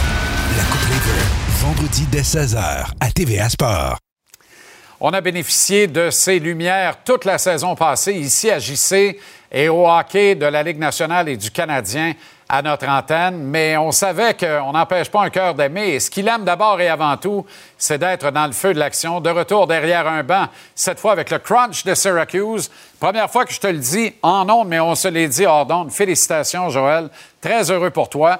La meilleure chose arrive finalement, et c'est ce que tu voulais au fond, même si tu te plaisais bien avec nous, je le sais. Ouais, c'est ça. Là, j'étais pas malheureux avec euh, toute la gang de TVA Sport, que ce soit Guillaume, Max, euh, Elisabeth, et puis euh, évidemment avec toi. j'étais un gars qui était qui était comblé quand même et choyé d'être là avec vous autres. Mais d'être sur le plancher des vaches et puis surtout avec le Lightning, pour être franc, une organisation qui est qui est impressionnante. donc, de vivre ça et d'apprendre d'autres choses, de voir d'autres choses, d'avoir la chance de, de côtoyer des gens de l'organisation depuis, euh, depuis quelques jours et quelques semaines et quelques mois. Euh, c'est une belle expérience. Et là, le camp ouvre demain chez le Lightning de Tampa Bay. Comment ça se passe pour toi actuellement? Là? Ben, nous autres, ça a été le camp des recrues aussi là, pendant. On a eu deux pratiques et trois matchs euh, ici avec la Caroline, Floride et puis Nashville. en Floride, ça a été très compétitif. Euh, et puis du côté du Lightning, ben ils ont un plan. Hein. C'est très établi. On travaille tous ensemble vers le plan que l'organisation euh, a fait pour le camp d'entraînement des recrues. Pour le camp d'entraînement, évidemment, John Cooper va rentrer en poste demain avec ses adjoints. Euh, fait déjà beaucoup de camps d'entraînement et beaucoup de succès qu'ils ont. Fait que nous autres, on fait juste continuer un peu dans dans cette tangente-là. On échange beaucoup d'informations, on apprend à se connaître euh, avec Stacey Rose, Mathieu Darche, évidemment qu'on connaît à Montréal et Julien. Euh, on est en mode euh, préparation et puis euh, quand les recrues est compétitif avec beaucoup d'informations. Fait du bien, Joël, d'être appuyé comme ça et d'être quelque part en terrain connu. Tu as nommé Mathieu, également Julien Brisebois, évidemment. Oui. Euh, écoute, tu sais, le hockey ce qu'il est. Chaque organisation font les choses différemment. Euh, J'étais quand même assez chanceux à Montréal avec, Marc et puis Scott Mellonby pour vrai parce qu'il me donnait beaucoup beaucoup de latitude avec les jeunes du côté du développement. Rob Ramage et Francis Bion que j'ai entendu, j'ai vu rapidement sur les réseaux sociaux des gens qui m'ont appuyé dans, dans ce qu'on voulait faire avec le Rocket. Et puis euh, j'ai quand même été assez privilégié. Mais avec avec le Lightning, ben c'est un peu la même chose mais différent avec euh, des aspects différents, des joueurs différents, une vision différente. On comprend que le Lightning est quand même été succès, beaucoup de succès les dernières années dans la Ligue nationale, la Ligue américaine. Donc on on continue, on amène d'autres choses, mais c'est le fun d'être avec des gens de hockey, puis d'avoir les discussions et prendre le temps de prendre le temps justement de, de discuter sur certains points, sur où on s'en va. Toujours le but de s'améliorer. Ce que j'aime avec, euh, avec Julien et son groupe, c'est que toujours essayer de trouver la façon d'être meilleur, qu'est-ce qu'on peut faire, et puis ça, c'est stimulant. Un mot sur ton ami Pascal Vincent. L'historique est euh, rempli. Ça remonte à très loin, Pascal mm. et toi. Et finalement, comme on dit dans le jargon, il a le break. Finalement. exact. Écoute, on a été euh, partenaire avec euh, avec euh, le Collège français de Verdun, gagné la Coupe du Président. On était ensemble, un duo à la défense. Après ça, on était trois ans ensemble avec Dominique Duchamp, comme tu sais, avec le junior de Montréal. Il est venu avec nous à l'Armada. Ce que les gens oublient, c'est qu'il était en poste pendant à peu près un mois avec nous durant l'été. Après ça, il a eu le, travail avec Winnipeg. Je me souviens de la conversation. C'était tellement une bonne nouvelle. Euh, je suis content. Écoute, j'ai été, euh, j'étais chanceux parce que je suis pas toujours proche de mon téléphone, puis j'ai eu la nouvelle en même temps, fait que je l'ai texté tout de suite. On est tous très contents, il le mérite, euh, c'est, évident. Et puis euh, vraiment content pour lui et sa famille, c'est bien mérité. Joël, merci infiniment de ces quelques mais précieuses minutes. On se reparlera à quelques reprises au cours de la saison. Bon début de camp d'entraînement du Lightning. Bonne saison avec le Crunch. On va se croiser à Syracuse. Pas loin pour pas qu'on se voit. Merci, bon show, mon chum. Bonne saison. Salut, Joe. Salut.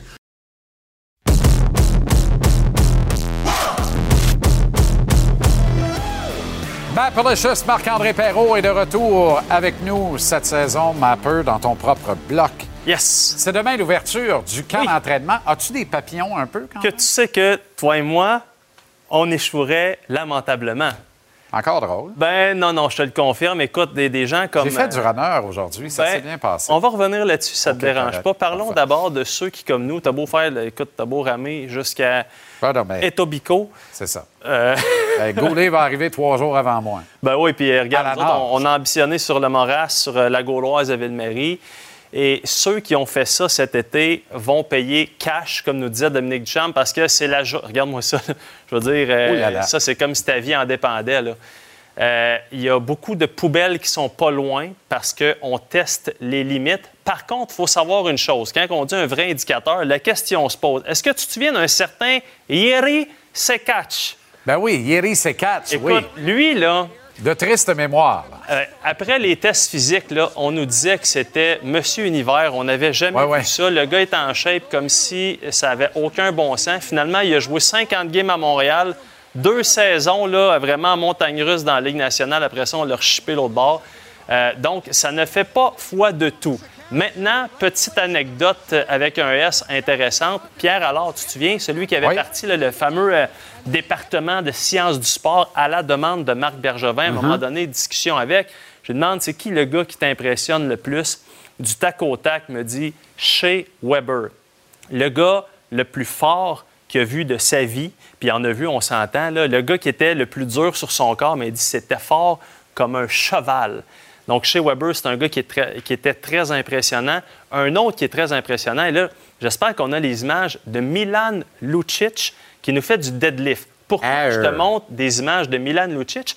Parce qu'il y a un gars chez le Canadien qui s'entraîne avec lui l'été, qui est encore plus fort que Milan Lucic sur le deadlift. Sais-tu comment il s'appelle? C'est-tu Jaden Strubble? Brandon Gallagher. Oh boy. Brandon Gallagher, qui est plus fort que Milan Lucic sur le deadlift. Ça, euh, c'est euh, une discussion que j'avais avec notre ami Eric Engels de, Sportsnet qui avait fait un, bon article là-dessus. Mais bon, Gallagher qui a joué cool, là, a dit Ah, c'est parce que je suis plus petit, mon point de. Non, non, il est fort comme un cheval. Tu devrais voir les, les joueurs de hockey. Là, les troncs c'est des troncs d'arbres, ben les fesses, c'est comme nous autres, mais large, pas pour les mêmes raisons. C'est, Parlant de Téfofoun, on a des images exclusives qui nous... Regarde-moi ça, toi. C'est. Je croyais que tu avais des images exclusives de mes faux J'ai eu peur un peu. Le chien en arrière m'a dit ça aurait pu débarquer, ça, ce siège-là. là, tu pars en arrière parce que sans, je veux pas faire du body shaming, mais il y a encore beaucoup de travail à faire. Tes boutons crient encore liberté. Écoute-moi bien. Je te trouve magnifique là-dessus. Ça vient de pas pareil.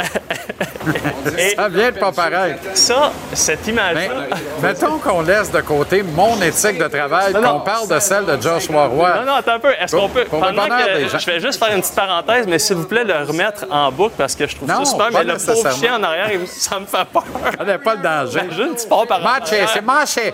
Marché connaît pas le danger. Tu demanderas à un moment donné à Pat Lalim de te raconter l'histoire de Keith Ketchuk, début des années 2000 qui se pointe au test médical. On lui dit Keith, t'es pas en shape.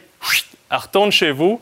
Et là, Pat Lalime, je veux pas, je veux pas mal raconter l'histoire, mais il semblerait que Keith Kachuk, dans ce temps-là, qui gagnait 5 millions, il est un des mieux payés, il revient un mois après, t'es encore plus gros. S'en foutait. Ça, lui, il a dit écoutez, mon bain, là, ma gang. Fait que, bref. 60 euh, secondes sur l'éthique de travail de Josh Roy. Lui, là, s'il y en a un. Si on part à la mienne, visiblement. non, non. ça, c'est un gars qui s'est. C'est un gars qui n'avait pas une éthique de travail A dans sa jeunesse. Avant de passer dans les mains de Stéphane Julien. Exactement. Puis ça, c'est la preuve que faut pas démissionner ou catégoriser un joueur par son éthique de travail ou parfois son non-verbal sur la glace. Joshua Roy, là, on a parlé du camp des recrues. Quatre points. Ça, ça n'est un comme Trudeau qui a laissé encore une fois une carte de visite. Puis, Quatre points, il aurait pu en avoir 12. Ah, écoute, il, est bon. Puis euh, il n'est plus vu comme un choix de cinquième ronde. OK? Tu te souviens, sa date de fête, c'est le 6 août. Une semaine avant la fête des chats, mais surtout cinq semaines avant le... Parlant d'éthique de travail, c'est la veille de la mienne. T'es-tu sérieux? Absolument. OK, bien, on va se faire des, beaux câlins qu'on va se faire. Ça sera pas long. OK. Euh, Joshua Roy, donc, qui aurait pu facilement être un choix peut-être de première ou début mhm. deuxième ronde une année après. Euh, là où je veux en venir, c'est que j'ai vu des classements dernièrement euh, on le plaçait dixième chez les espoirs du Canadien. Huitième. Non, non, il n'est plus dixième et huitième ben aux yeux du Canadien. Puis je me souviens l'année passée, à Gatineau, euh, Serge Boisvert, Donald Audette qui me parlait de ce choix-là. Ces deux gars-là se frottent les mains. Là. Et tous les observateurs avertis de l'intérieur disent la même chose. Joueur le plus complet, 200 par 85 au dernier championnat du monde de hockey junior. Absolument. Et ce qu'on me glisse à l'oreille... qui a aligné un certain corner Bédard. Juste lui, tu sais. ce qu'on me glisse à l'oreille, c'est qu'on veut donner une chance, pas, pas avec le, le, grand club cette année, mais pendant le camp d'entraînement, de le mettre avec des bons joueurs sur des bons trios, ben, c'est là. Parce que là, il faut arrêter de penser choix de 5, un petit gars du Québec. Ça va être un gars de quatrième trio. Arrête un peu. Joshua Roy, c'est un potentiel top 6 de la Ligue nationale. Ben, écoute, mêlé dans ces conditions-là, puis tu vas voir ce qu'il va te donner. Regarde le draft de 2021. Il est 150e. Il y en a 18 qui ont joué une game dans la Ligue nationale à date, dont 6 que c'est 3 et moins. Choix de 5, choix de 4, juste avant, c'était William Trudeau qui était l'autre meilleur au, Je te le dis, là, il y en a deux qui se frottent les mains. Et voilà. OK, mais un peu merci Mon ami, T'es magnifique, hein? Oublie jamais ça. Oui, bien, honnêtement, ma confiance est très affectée. non, arrête ça. À demain pour plus de détails.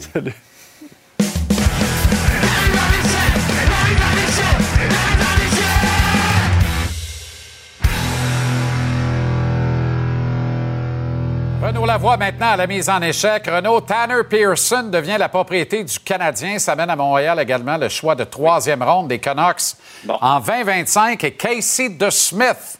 Avant l'ouverture du camp d'entraînement, d'ailleurs, je vais même passer proche d'atterrir à Montréal, prend la route de Vancouver, devient la propriété des Canucks. C'était, euh, Jean-Charles, euh, la chose à faire. Euh, quand je regarde donc Casey DeSmith, Demain, c'est l'ouverture, comme tu le sais, des camps d'entraînement avec les examens physiques. Euh, ça aurait été une distraction. Je m'excuse de dire ça, ah Jean-Charles, mais euh, une distraction médiatique, pas trop grave. Là. Nous autres, les membres des médias, on n'est pas vraiment importants. Distraction à l'intérieur du vestiaire. Parce que tout le monde aurait marché sur des œufs. Ça aurait été une situation qui est inconfortable. Et en passant, tu vas chercher Tanner Pearson. Tanner Pearson, c'est un gars qui l'an passé, n'oubliez pas, avec les Canucks, il y avait des gros problèmes. Pourquoi? Parce qu'on avait mal géré une blessure à une main. À un point tel que Quinn Hughes, qui est maintenant capitaine, était sorti publiquement en disant que ce dossier-là avait été très mal géré hmm. par la direction des Canucks. Et il n'a pas joué un autre match pendant la saison. Là, maintenant, tu vas me dire, Tanner Pearson, c'est quoi son rôle avec les Canadiens? On va revenir tantôt. Mais il y a un choix de troisième ronde qui vient avec ça. Quelle année? 2025. Prochain repêchage 2024, partez pas en peur, il n'y a rien d'excitant. 2025, pas mal plus excitant. Canadien a deux choix de première ronde, deux choix de deuxième ronde, deux choix de troisième ronde, deux choix de quatrième ronde maintenant. Alors, ça donne à Kent Hughes, Jeff Gorton, deux autres années pour voir venir pour comprendre qu'est-ce qu'on a besoin pour amener les Canadiens à un autre niveau. Et quand va arriver le repêchage, on va être équipé pour veiller tard parce qu'on va être capable de magasiner des choix, peut-être des joueurs, pour aller chercher ce qu'on veut en retour, Jean-Charles. Et je pense que c'est pour ça que cette transaction est importante. On va d'ailleurs voir qu'est-ce que ça veut dire, cette transaction-là. Elle part de où, elle finit comment, parce qu'on a toujours bien acquis Casey de Smith. Hein? Euh, on a un tableau à vous présenter euh, là-dessus, justement, qui nous parle en résumé de Jeff Petrie qui est parti, qui avait été acquis par les Canadiens, n'oublions pas. Mike Hoffman qui est parti, Rem Pitlick et là maintenant Casey de Smith. Vous voyez, voyez ce que le Canadien reçoit en retour. Maintenant, euh, qu'est-ce qu'on fait avec la nouvelle acquisition, Tanner Pearson?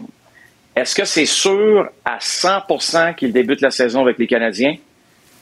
Je te dis pas qu'il va être encore échangé, ça m'étonnerait, mais il est mieux de connaître un gros camp, Tanner Pearson, parce que je ne pense pas, et là c'est mon opinion, mais je ne pense pas que ce gars-là va passer devant la progression des jeunes. Il va falloir que ce gars-là prouve qu'il a sa place dans l'organisation à Montréal avec les Canadiens, qu'il est prêt pour ce camp d'entraînement-là, puis s'il y a un autre jeune ou un autre joueur à gauche puis à droite qui est supérieur à lui, euh, ben écoute, si on doit le placer au balotage éventuellement, on le fera. Alors que dans le cas de Casey de Smith, tu mets Casey de Smith au balotage, qu'est-ce qui arrive? Moi, ma crainte, c'est qu'il y a plus de chances qu'il soit réclamé que Tanner Pearson.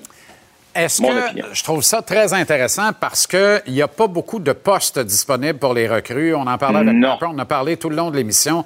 Joshua Roy était extraordinaire au tournoi des recrues et au camp des recrues. William Trudeau en défense, la même chose. Ils ne peuvent pas se caresser de grands espoirs pour cette saison. Ils arrivent au camp du Canadien avec le chandail du Rocket sur le dos, en clair. Mais les bons joueurs finissent toujours par se créer de l'espace. Je reviens sur Pearson. Est-ce que cette transaction-là peut en préparer une autre.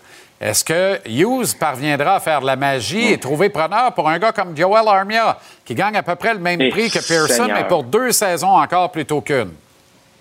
Je te dirais bonne chance. Toi, là, tu es un directeur général de la Ligue nationale. Pourquoi tu irais chercher Joel Armia? Exact. Mais en même temps. Poser la question, c'est y répondre. Oui. Ça dépend, ça dépend ce que tu obtiens en retour puis comment les équipes se rendent service, tu sais. Euh, honnêtement. Mais, mais bon, ça va prendre de la magie. Ça va prendre de la magie. Oui. Écoute, Mais, mais au-delà de ça, tu sais, je sais qu'on se pose la question est-ce que les jeunes ont de la place? Moi, je reviens toujours au, dossier Christian Devorak parce que Christian Devorak ne commencera pas la saison. Il est blessé. Pas parce que pas parce qu'il a pris du retard dans, sa remise en forme. Non, non, non, non. ça l'amène au mois de novembre. Ça l'amène à fin octobre, début novembre. Donc, à partir de ce moment-là, Casey de Smith s'est réglé. Ouais. Là, on va aller voir à quoi ça pourrait ressembler les trios. C'est moi qui me suis amusé. là. C'est pas les trios de Martin Saint-Louis qu'il m'a donné à, Buffalo dans les derniers jours. C'est des trios moi qui ai réfléchi tout bonnement. Oh, ça, ça. garde ça. Garde ça pour demain. Je ben trouve ça incroyable. Je vois pas de Trevor Zegras. Oh non, c'est vrai, il joue à Anaheim. Oh non, c'est vrai, il joue pas à Anaheim. Il n'y a toujours pas de contrat.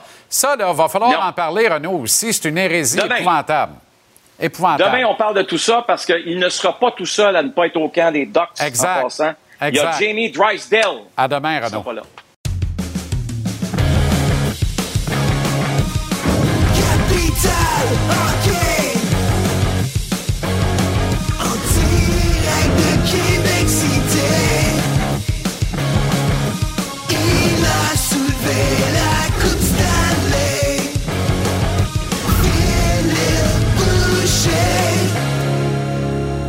Comment ça va, le grand fil?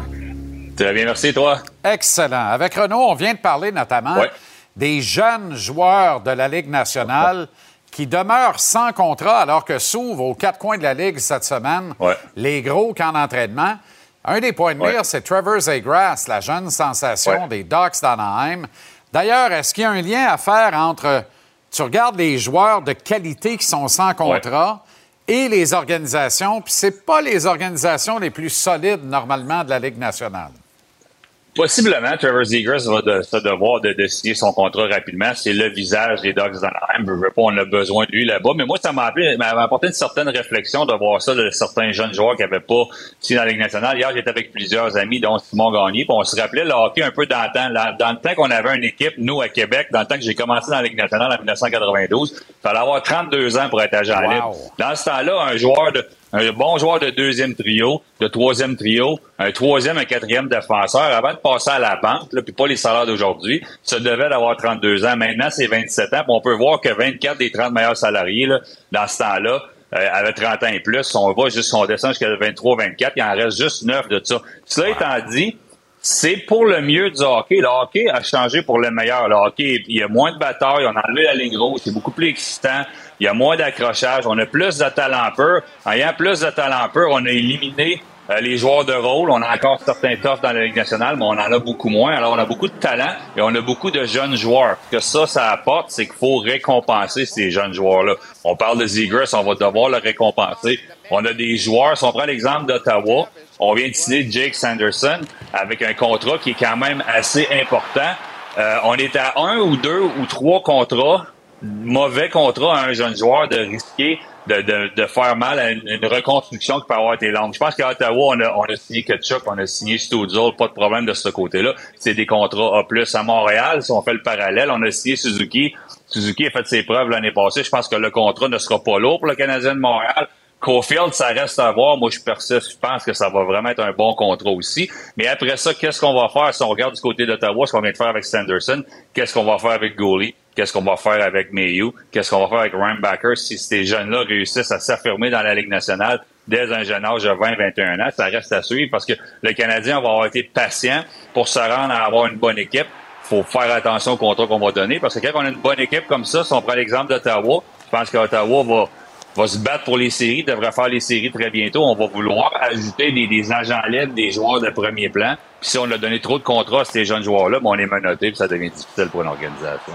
Bon, il y a beaucoup de choses dans ce que tu viens de me dire là, mais, mais me repartir avec Sanderson parce que ouais.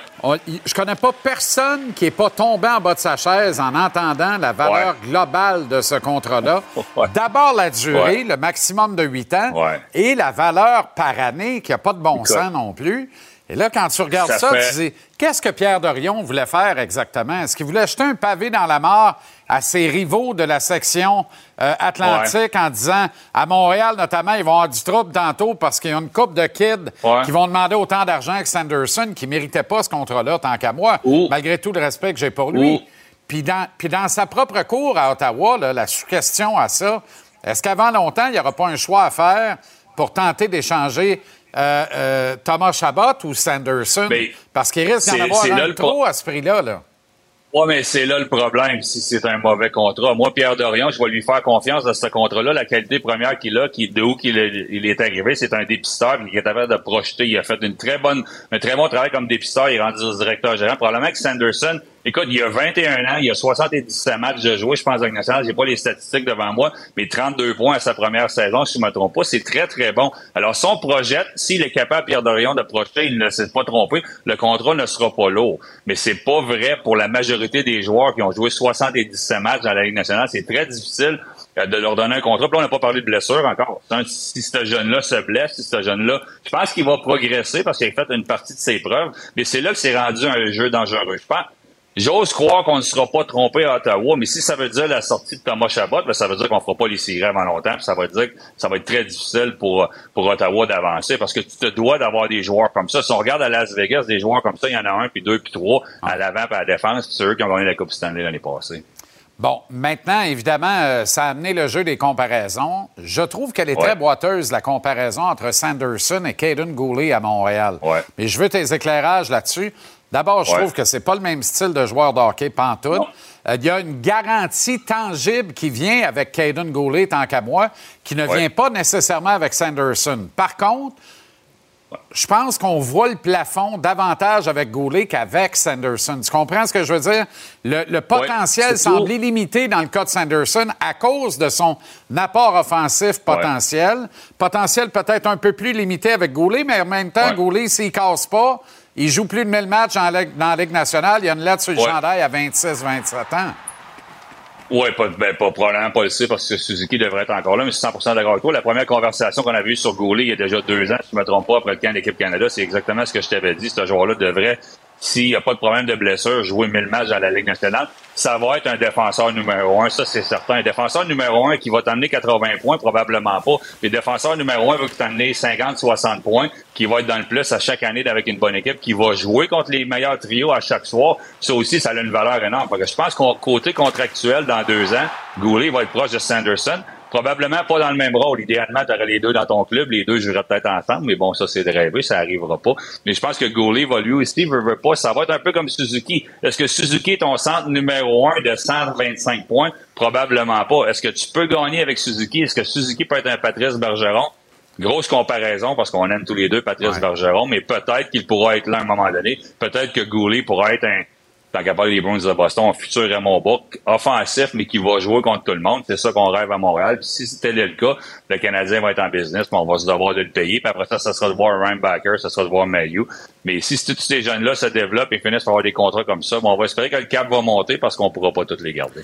La vraie question dans le cas de Sanderson, Phil, puis elle est tordue à souhait, mais c'est vrai pareil. Puis t'en sais quelque chose. Sanderson, c'est un produit du Programme national de développement des États-Unis. Est-ce qu'il aurait accepté 1 à 1,1 million et demi de moins par année, peut-être une année de moins au total du contrat pour jouer dans un grand marché américain? Tu comprends? Pierre Dorion, il y a un peu les, points liés à Ottawa. Là. Il a repêché une jeune star américaine. Là, il est obligé de le couvrir d'or pour que le kid n'ait pas le choix de dire oui à ce contrat-là à Ottawa pour rester associé à l'organisation longtemps. Tu comprends ce que je veux dire? Restons dans le programme. Est-ce qu'on va s'être trompé à Montréal avec Cofield? Je pense pas. Zegers, je pense pas. Que Chuck vient de là, on s'est pas trompé. Je pense que Sanderson, c'est la même affaire. Puis si on a fait nos devoirs côté hors glace, s'il n'y a pas de problème. Tu sais, qu'est-ce qui va être dur pour ce jeune-là? Je me mets à sa place. Je dis, mets-toi dans sa place à 21 ans, avoir un contrat comme ça. C'est pas tout le monde qui serait capable de dealer avec ça. J'espère qu'on a fait nos devoirs de ce côté-là. J'espère qu'on va l'encadrer, qu'il va rester avec un vétéran. Si côté hors glace, il n'y a pas de problème, il a tellement de talent ça va te faire face à la musique. Suzuki l'a fait l'année passée, plusieurs gens sont capables de le faire. On va espérer pour euh, les sénateurs d'Ottawa que Sanderson va être capable de le bon, faire. Bien, je pousse ma réflexion parce que je m'aperçois que je me suis mal fait comprendre, mais mon point, c'est... peut-être, Je pense que Caden Goulet va accepter peut-être un peu moins d'argent pour être dans une équipe qui aspire à la Coupe Stanley au Canada, son pays, ici à Montréal, avec une équipe dont il a rêvé, alors que Sanderson, Phil, là, même s'il voulait nous le faire à croire, on le sait, toi puis moi, il s'est jamais réveillé à nuit en rêvant de jouer pour les sénateurs d'Ottawa. Là. Ben, il y a un Ketchuk qui est resté à Ottawa, puis il y en a un qui est rendu en Floride. Fait que dans la même famille, on a, on a une réponse de chaque côté, peut-être. Euh, possiblement, oui, possiblement. Cofield l'a fait rester à Montréal. Alors, il y a des Américains qui restent ici. On a peut-être dû surpayer du côté là, de Sanderson pour le garder justement dans une équipe au Canada, qui est pas une équipe de premier plan, mais que je pense qu'il va le devenir. Honnêtement, les sénateurs d'Ottawa, si on fait un bon travail, si on a un gardien de but numéro un, euh, je pense qu'on va pouvoir faire des dommages dans les prochaines saisons. OK, ouverture du camp du Canadien demain, rapidement en terminant. Qu'est-ce que tu surveilles particulièrement? Ben, ça, on va en parler en long et en large. Les gens défenseurs du Canadien, c'est sûr, mais Samuel Montembeau, surtout, est-ce qu'il peut être le numéro un? Je sais qu'on a trois gardiens, même quatre gardiens avec Primo à Montréal. Et est-ce que Samuel Montembeau peut aider le Canadien à progresser? Moi, je pense que c'est le seul du groupe de gardiens de but qui peut être numéro un. Il est rendu là, j'espère qu'on va lui donner la chance. Si le Canadien va avoir du succès cette saison, je pense que ça va passer par lui. Alors, j'ai hâte de voir dans quelles conditions il va se présenter. Puis surtout, mais que la saison commence, quelle chance qu'on va lui donner. S'il n'y a pas de blessure à personne, il doit être celui qui obtient le plus de départs parmi tous les gardiens de l'organisation. Et les 82 matchs du Canadien à Montréal, on est d'accord là-dessus. J'ai hâte de voir comment Ken Hughes va gérer ça. Parce qu'au moment où on se parle, Casey de Smith est encore la propriété du Canadien qui l'a cru. Merci, le grand Phil. Bonne soirée et à demain. Merci, bonne soirée.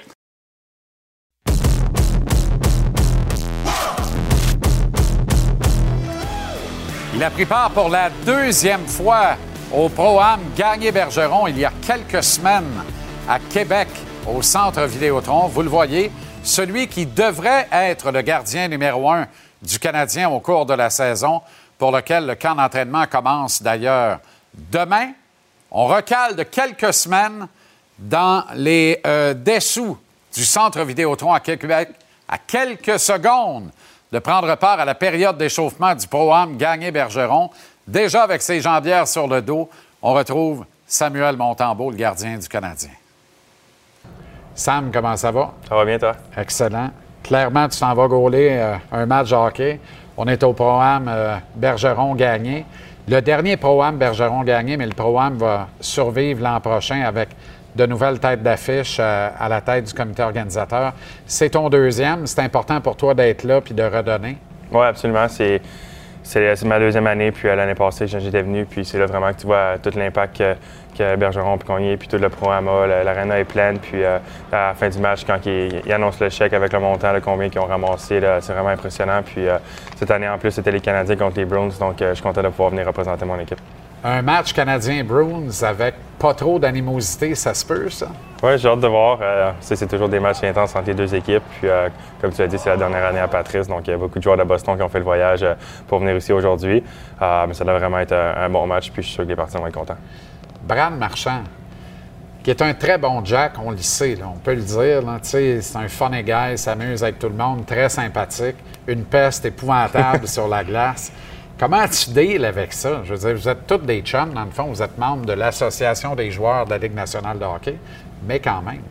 Oui, bien, souvent, qu'est-ce qui se passe sur la glace, ça reste sur la glace. Une fois qu'on est en dehors, euh, comme tu as dit, j'ai connu des joueurs qui étaient des, plus des bagarreurs sur la glace, puis tu arrives en dehors de la glace, c'est des gros nounours. Mais euh, je ne connais pas personnellement, c'est sûr. Moi aussi, en tant que gardien, j'ai moins à faire avec lui. Mais euh, c'est tout un joueur de hockey, puis il est très bon pour entrer dans la tête de ses adversaires. Canadien qui a réclamé euh, un gardien en troisième ronde, qui a réclamé quelques gardiens, en fait, qui semblent vouloir vraiment faire le plein de gardiens de but. Il y a une phrase d'un vieux sage qui veut qu'on n'a jamais trop de bons gardiens de but dans une organisation. Dans quelle position, dans quelle posture ça te place, toi, compte tenu de ta situation contractuelle, notamment? Oui, bien, ça change pas grand-chose pour moi. moi, je tout l'été pour m'occuper de moi-même, pour me préparer. Puis, euh, avec les joueurs qui ont été repêchés cette année, on a sept ans de différence. Donc, ça va prendre quelques années avant qu'ils arrivent. Je sais qu'ils ont repêché comme trois cette année. Puis, euh, j'ai hâte de voir. on va probablement en avoir quelques-uns au camp. Euh, on a signé beaucoup de gardiens aussi. Donc, d'avoir vraiment beaucoup de gardiens au camp.